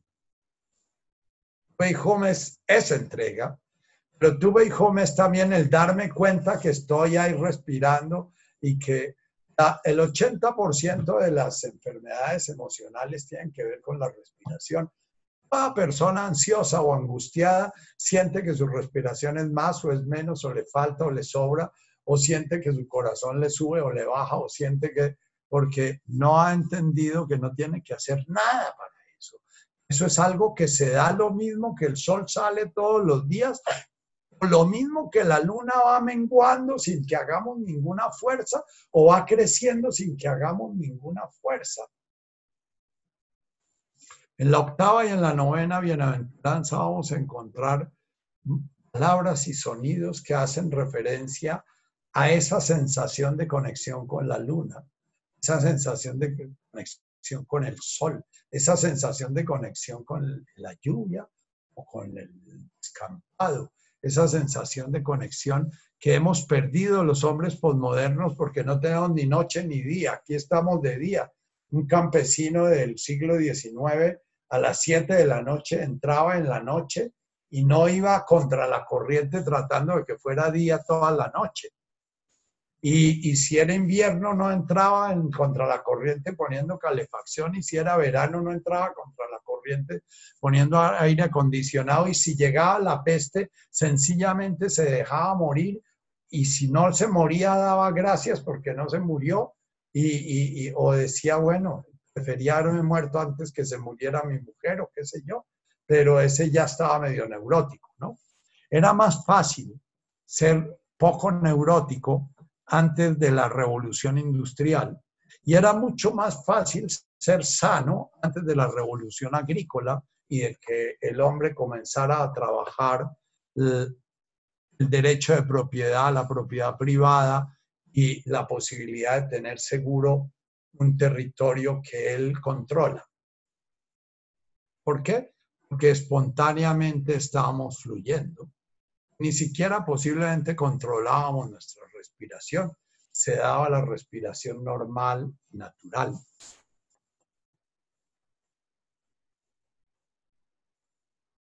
Entrar a ver si controlo o no controlo va a ayudar para que nos le mascan y baruch. El honey malkut. Del honey. Vamos a tener estos sonidos todo el tiempo. Es un sonido que nos habla como el metul laje malkut.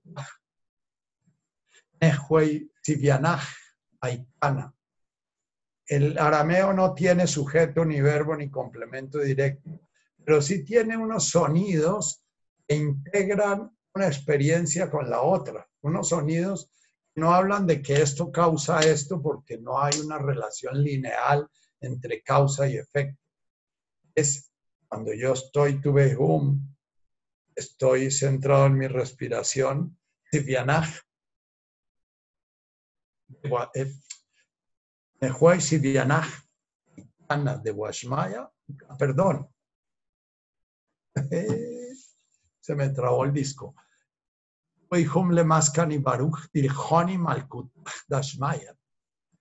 Cuando estoy centrado en la respiración, malkut dashmaya.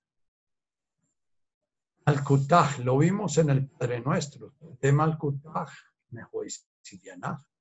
Metul delaje Malkutaj.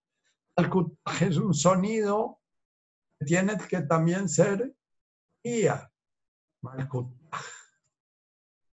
Malkutaj nos habla de un orden, el cual nos salimos y generamos sufrimiento.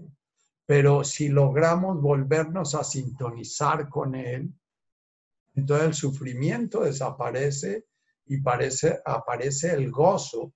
El gozo que tiene el cantante que está cantando en un coro y ya se puede olvidar de su voz porque su voz se vuelve una con el coro y se, el coro se vuelve uno con él. El que está interpretando un violino, un cello en una orquesta sinfónica y en el momento en que él ya deja de ser el mismo y es uno con la orquesta y la orquesta es una con él, está soltándose a la guía de la orquesta, él está entregándose al ritmo que le da en sus oídos y al ritmo que le da el director, y él ya no está haciendo nada para empujar ni al director ni a la orquesta. Las personas que tienen el don de la música, les queda mucho más fácil comprender de qué se tratan las bienaventuranzas. Las bienaventuranzas son, home es lo que se logra cuando yo he ejercitado mi atención, he logrado domesticar mi instrumento, he logrado relacionarme con mis instrumentos, mi instrumento como si fuera yo mismo y con esa unidad me integro a la orquesta, me vuelvo uno con la orquesta. La atención tiene que estar presente en forma automática, atención activa. Entonces, nuestra atención activa es muy dispersa, nos cuesta concentrarnos y entonces la práctica de estar conscientes de nuestra respiración tiene que volverse una práctica permanente. La entrenamos, el músculo lo entrenamos en el ratico que dedicamos a la meditación, pero es muy poquito. Ustedes van a aprender inglés, le dedican dos, tres horas al día a eso. Si van a, si van a aprender en bachillerato, le dedicamos millones de horas a aprender boludeces que no nos sirven para nada. En la carrera también dedicamos millones de horas a aprender cosas que no vamos a recordar después. Pero para realmente realizarnos no dedicamos un tiempo. Yo agradezco al coronavirus porque en estos tiempos estoy pudiendo dedicar dos o tres horitas a Beihum, Maskani Baruch, Honi Malkutach Dashmaya. Y por un lado, Dashmaya le pusieron un freno. Dashmaya, la divinidad lo está ralentizando un poquito. A Dashmaya le metió una realidad divina que es el coronavirus, que nos está poniendo a prueba toda nuestra mentalidad de hombres soberbios modernos. Y entonces nos tienen el, freno puesto, cosa que yo he disfrutado infinitamente. Me he podido sentar escribir sobre las bienaventuranzas, a meditar sobre las bienaventuranzas, sobre el Padre Nuestro. He tenido el espacio para dedicarle a ustedes con toda la tranquilidad todo este tiempo. Siempre decía en mis grupos de meditación del consultorio, si me encuentro con Jesús en el andén, me le paso al otro andén porque me va a pedir que haga lo que estoy haciendo, que suelte todos mis hábitos y mis cosas y dedique realmente mi vida presente a abrir mi conciencia al reino, a sintonizarme, a poder tocar en la orquesta, a poder un día sentir la experiencia de ser uno con la orquesta. Que por ahora surrungueo mi, mi, mi propio instrumento a mi ritmo y a mi modo, pero, pero no logro ni siquiera sintonizar muchas veces con, ni siquiera con mi mujer. Entonces.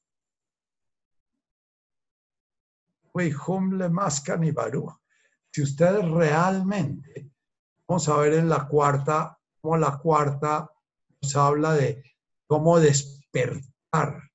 Es necesario el hambre y la sed, el sentir que yo no me aguanto más seguir viviendo, me mato si es que no logro entender de qué se trata esta vaina. Entonces, cada vez que yo atiendo a un suicida, siento que me llegó al consultorio una persona de más canibarujo. Eh, eh, una persona de, tiene hambre y sed de justicia, tiene hambre y sed del reino, que tiene hambre y sed de sintonizar. Pero para despertar esa hambre y sed, toca arrancar con estar centrados en nuestra respiración. ¿Para qué? El Honi Malkutaj Dashmaya. Para comenzar a percibir el orden que hay en el universo. Para comenzar a tener el aroma el medio sabor de del orden que hay en el universo, del cual nos apartamos nosotros y creamos un despelote. La misma divinidad ha creado ese despelote a través de nosotros. Eso es un misterio para mí. Cómo la divinidad crea seres humanos que terminan perdiéndose y creando un caos. ¿Ya? Bien. Entonces, por ahora, tuve hijo, le mascan y baruch. Y Honi Malkutaj Asmaya. Malkutaj, un orden. Cuando ustedes son músicos, lo primero que averiguan es cuál es la clave por la que están tocando. Averiguan el tempo. Averiguan qué pieza están tocando. Ese es el Malkutaj. El orden, el tempo, armonía, etcétera. Y toda orquesta tiene ese orden, ese tempo. Lo que pasa es que como músicos solitarios entramos a la orquesta y comenzamos a surrumbear nuestro sonido y sentimos que disuena con la orquesta y que no logramos saber qué es lo que toca la orquesta y siempre estamos peleando con la orquesta porque la, la orquesta tiene virus y porque la orquesta tiene bacterias y porque la orquesta tiene dictadores y porque la orquesta es de derecha o porque la orquesta es de izquierda o porque la orquesta es de invierno, o porque la orquesta es de verano, siempre nuestro reflejo básico es entrar a pelear con la orquesta en lugar de sentarnos quietos.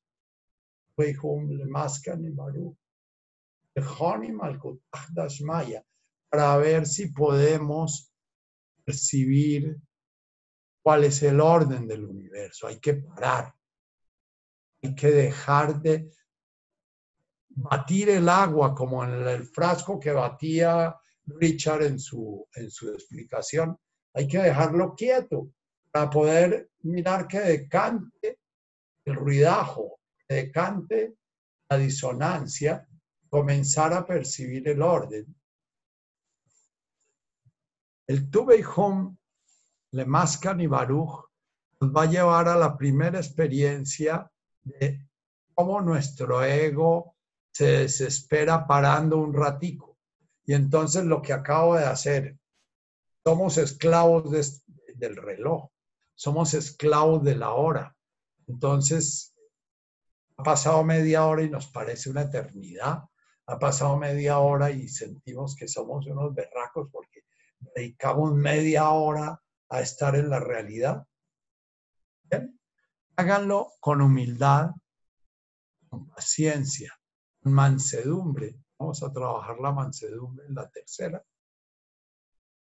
Para poder comenzar a medio intuir qué significa Malkut Ashmaya, qué significa ese orden del universo al cual en el Padre Nuestro hablamos del tema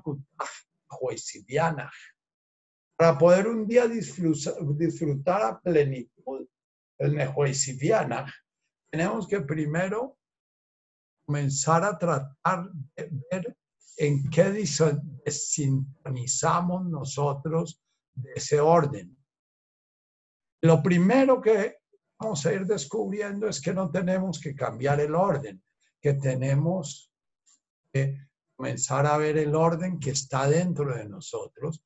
Nosotros desde que éramos chiquititicos, cuando no nos sentimos amados y armonizados con nuestra madre, comenzamos a tratar de cambiar para ver si nos armonizábamos con ella. Y nuestra madre se desarmonizó también porque ella trató de armonizarse con su madre y su madre con su madre y con su madre. Y ese es el pecado original. De generación en generación vamos aumentando la disarmonía, disminuyendo. Si en nuestra vida logramos disminuir esa disarmonía, logramos comenzar a intuir ese orden, vamos a comenzar a tener un enorme hambre y sed de poder integrarnos a ese orden. Pero ahora estamos con mucha hambre y sed de desintegrarnos. Y entonces compramos la ropa que nos haga sentir distintos y hablamos distinto y nos, nos diagnosticamos la enfermedad que nos hace sentir distintos a los demás y nos gusta hacer política para sentirnos distintos a los otros y nos gusta, si ustedes se ponen a mirar todo el día lo que está haciendo su ego, su ego está creando diferencia. Cada juicio que hacen, cada concepto que dan, cada crítica que hacen al arroz que les sirve, cada crítica que le hacen a la ensalada que hicieron, cada observación que hacen juzgando la realidad es una forma de generar separación, generar diferencia. Cuando ustedes llegan a una orquesta y comienzan a criticar, muy posiblemente nunca van a sentir el sentido de su armonía. Entonces, Beihum le mascan y baruch. El Honi Malkutach Maya. El Honi Maya, en la medida en que vamos percibiendo, medio olfateando, medio intuyendo que la realidad es un espíritu en el que podemos confiar, tener fe en que hacemos parte de ella, que somos la hoja del árbol, que podemos creer en el árbol y que podemos abrir nuestro, se me olvidó cómo se llama la cosita que une el árbol a, la hoja. Tener abierta esa comunicación con el árbol y entregar al árbol lo que espontáneamente estamos produciendo y recibir del árbol lo que el árbol espontáneamente nos da, porque ese es el orden No tenemos que estar todo el tiempo haciendo cuentas de qué nos da el árbol, qué le dimos al árbol y que nosotros sintetizamos tantos carbohidratos, que tantas, tantas cadenas de, de, de carbono y que el árbol no nos dio sino tanta savia y pues entonces no nos dio suficiente, que eso es lo que hacemos todos los seres humanos con, en todos los reinos inferiores, somos unos contabilistas, comerciantes, permanentemente generando reclamo y con nuestras parejas generamos reclamo y con nuestros hijos generamos reclamo y con nosotros mismos generamos reclamo todo el tiempo. Entonces, tu way home es darnos cuenta de ese reclamo, esa disonancia y parar. Y parar, como no podemos parar porque somos todo disonancia, entonces vamos a Lemascan y Baruch. Ahí hay un orden, ahí hay un orden orgánico. Ese cuerpo se nos dio y se le da a la mente kármica un cuerpo físico, dicen los budistas, es un don inmenso el nacer como ser humano, porque al nacer como ser humano podemos ser conscientes de nuestro karma, podemos ser conscientes de esa disonancia. Entonces, una vez que la miramos, nos centramos en comenzar a buscar nuestro orden interior, nuestro respirar. Entonces, si nos duele algo,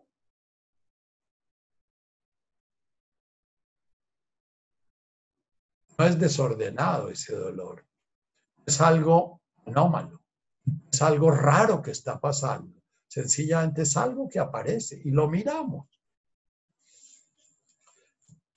próxima vez hablaremos un poquito más de cuál es el significado de la postura para entrenar la atención, porque la meditación no es lo que llamamos meditación.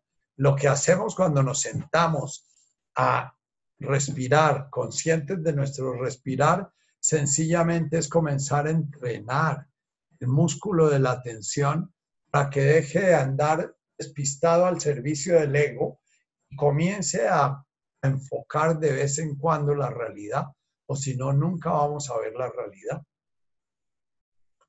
Vamos ahora a meditar un ratico, a hacer esa conciencia. Tu hum de Mascan y Baruch. Cierra tus ojos.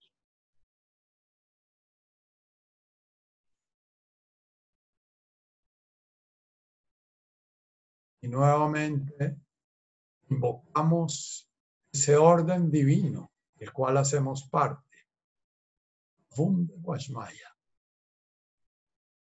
La condición para irnos haciendo consciente. El fundamento de ese orden. Merkada Shimoch.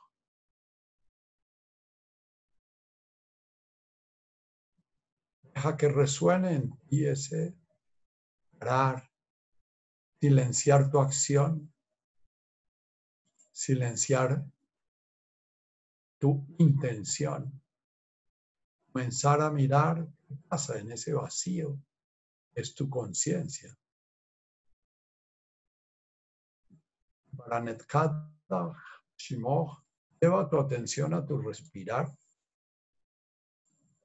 buscando como un espacio, en ese espacio, del cual vas a comenzar a contemplar lo primero que aparece en esa conciencia que es tu respirar.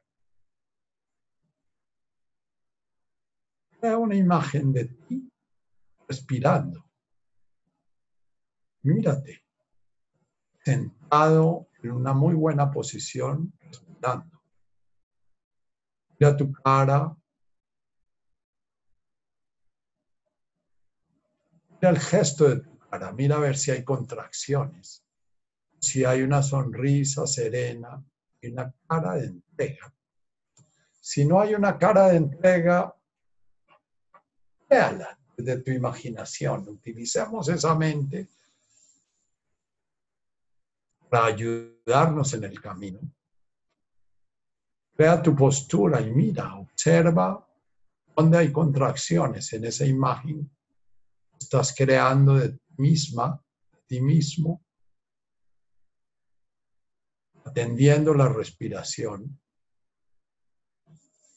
Mira en ese cuerpo que has creado en tu mente cómo es la onda respiratoria.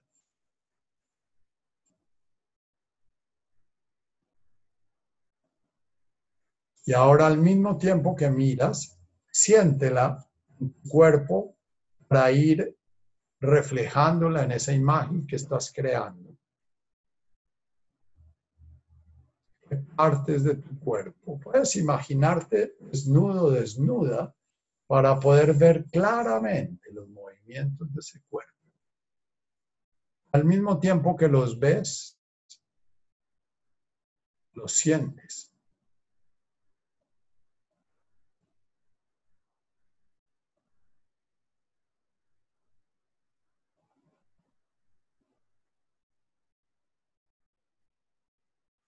Contempla si su respiración es agitada, si es serena, si es profunda, si es superficial.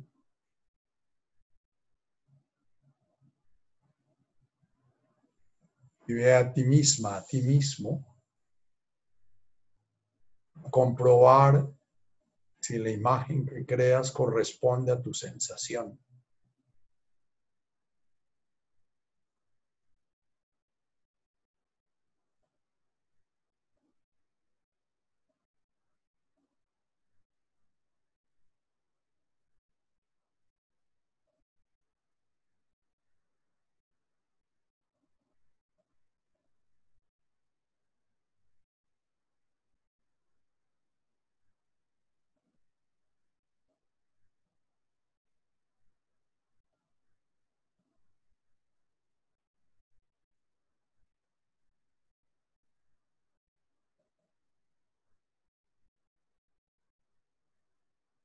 Mientras contemplas esa imagen, date cuenta si tu cuerpo está sintiendo la postura que ves en esa imagen.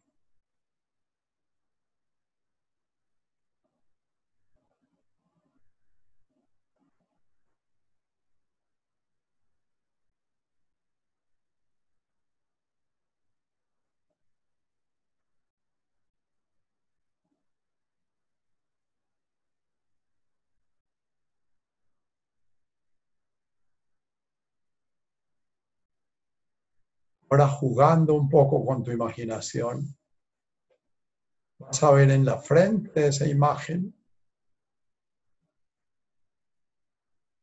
el número que va apareciendo con cada expiración tuya. Tomas aire y lo sueltas y ve que aparece en la frente esa imagen. imaginas un uno.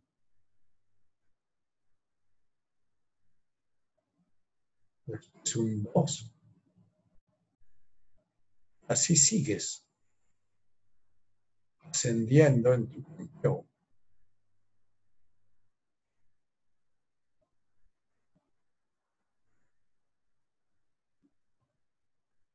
Contempla cómo es la forma, el color de esos números. Todos son del mismo color o no tienen color.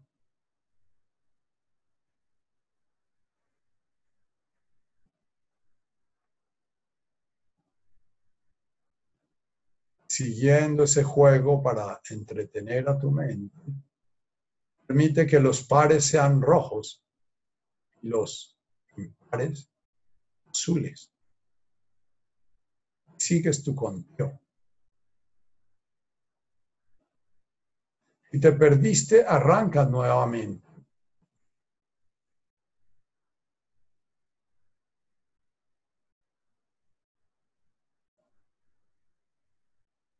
Mientras parte de tu mente está ocupada con su juego, conciencia está atendiendo tu respirar.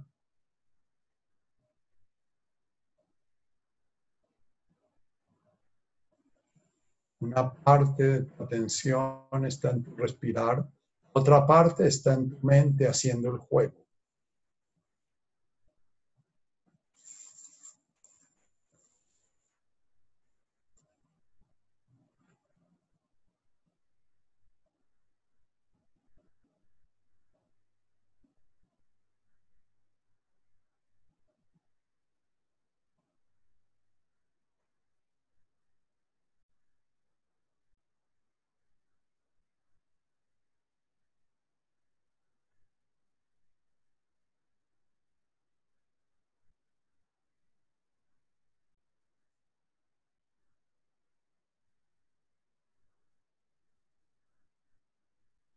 Sin dejar de hacer tu juego, sin dejar de atender tu respirar. Pregúntate quién está creando esa imagen. ¿Quién está contando? ¿Quién está respirando?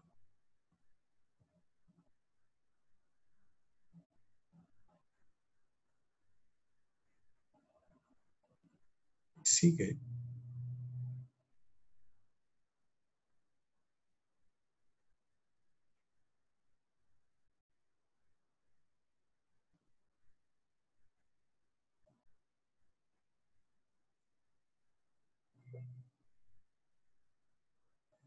con mucha suavidad, sin perder tu juego. Juego puede que hayas pasado de cuatro, de cinco, vuelves e inicias.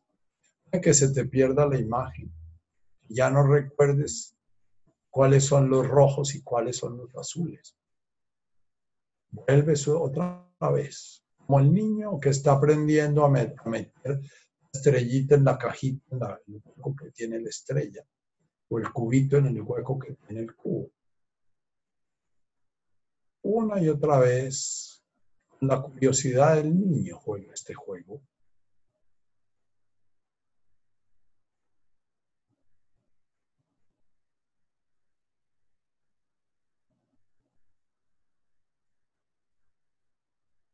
Pregúntate, ¿quién crea ese niño? ¿Quién crea esa imagen? ¿Quién crea la sensación? ¿O en dónde se crean?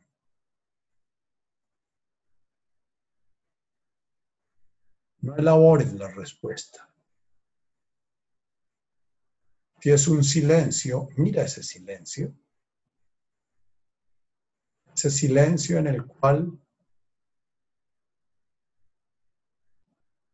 aparece esta imagen, este juego.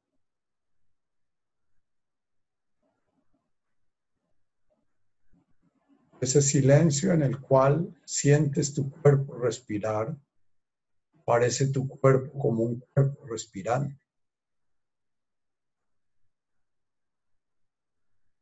Lo estás contemplando desde tu sensación, desde tu mente.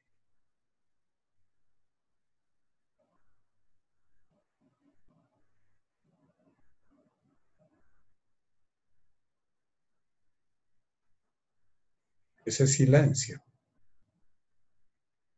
Permítelo llamar Netkadach.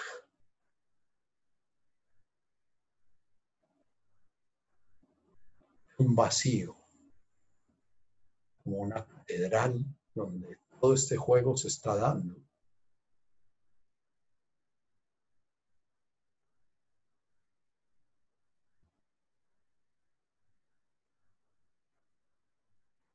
seres humanos crean los templos a crear una imagen de sí mismos conteniendo a Dios.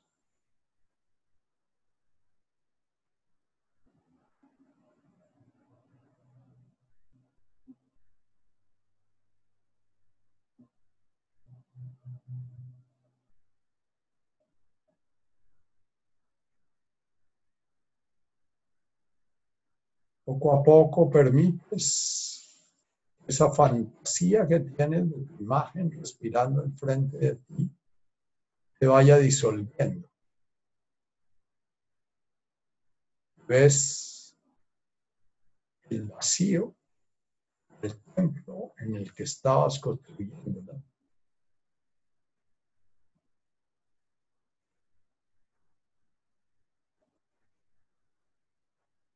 Es como se crea y se desvanece.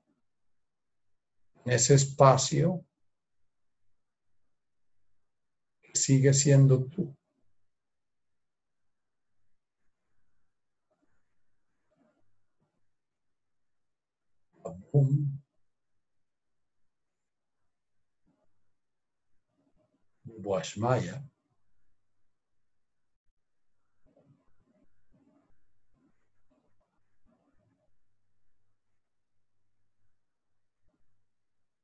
Baruch.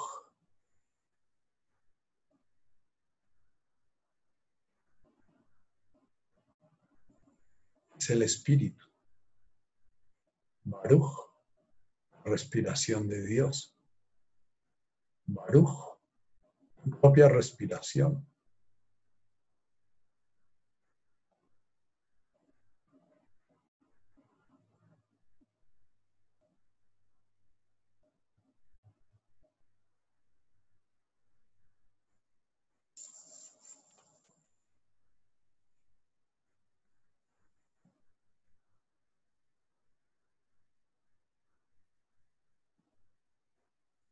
Además de atender tu respirar, permite que tu atención, una linterna que recorre tu cuerpo, revise tu cuerpo.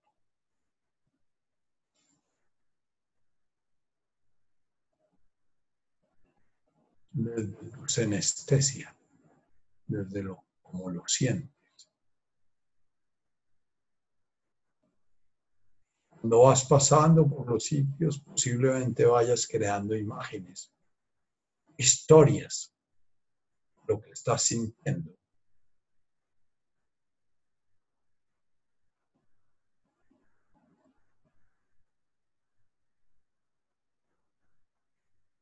Como el director del coro comienza a oír esas voces diferentes.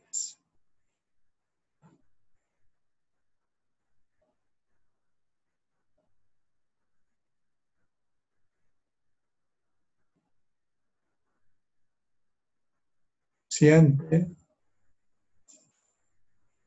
si tu respiración en este momento está involucrando el abdomen. Si sientes la pared abdominal subir y bajar, o si está completamente quieta.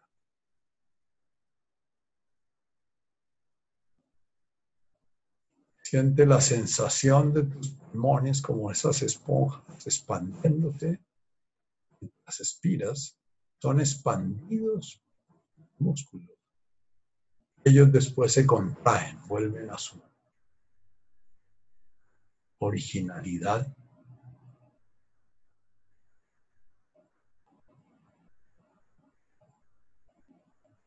Nuevamente, desde esta sensación de respirar, trae a tu conciencia a todos los seres que en este momento están conectados en sus respiradores o están muriendo. Siéntete uno con ellos, una o uno con ellos.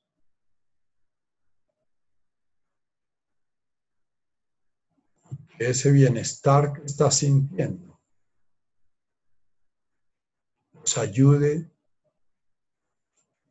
armonizar esta experiencia que están viviendo.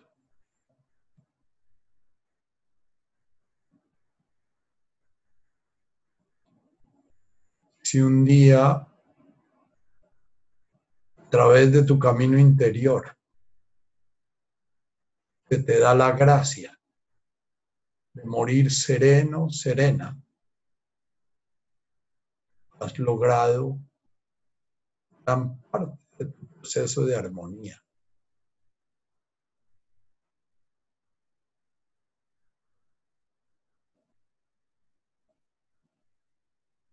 Más que has logrado, se te ha dado. Porque lo único que hacemos es entregarnos, guiar, para poder recibir puedo llegar a mi casa y está dormido en mi borrachera y confío en mi mujer está llevando.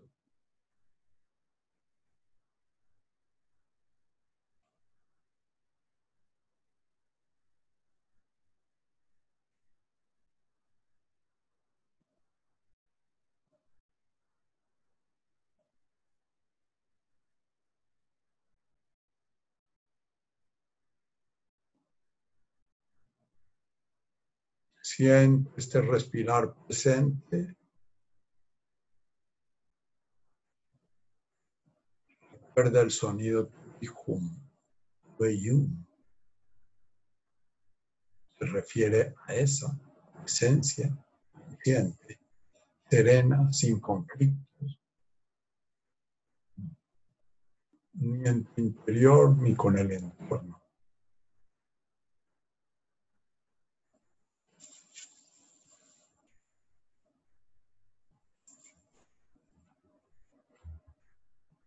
Weihum baruch. Ustedes, les, la mayoría ya tienen ese sonido. Tienen en la casa, escríbanlo. Este creo que les ha mandado también las letras. Encuentren su propia pronunciación. Espírenlo. Cada vez que son, suene ese tuve y hum, vamos a caminar, es quiero poder volverme uno con la orquesta. Quiero que mi canto sea uno con el canto de la orquesta. Quiero que mi vida resuene al unísono, la vida del universo donde todo está en su lugar.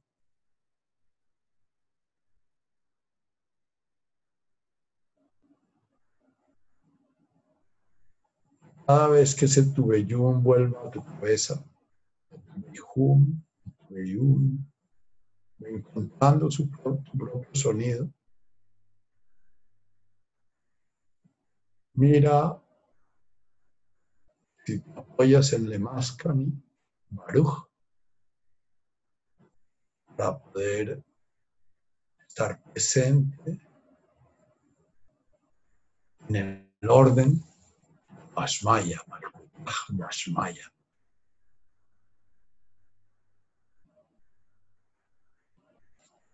Puedes abrir tus ojos. Volver a sintonizar con la realidad que vives en este momento como afuera. Es tan interior o tan exterior. Todos somos uno. Y la tatica nos puede abrir para que nos despidamos. Cada uno de ustedes puede prender su video, Nachito, y su micrófono. Gracias, gracias. Un abrazo. Gra- Gracias, Nachito. Gracias. Muchas gracias a todos. Gracias. Gracias, Gracias. gracias.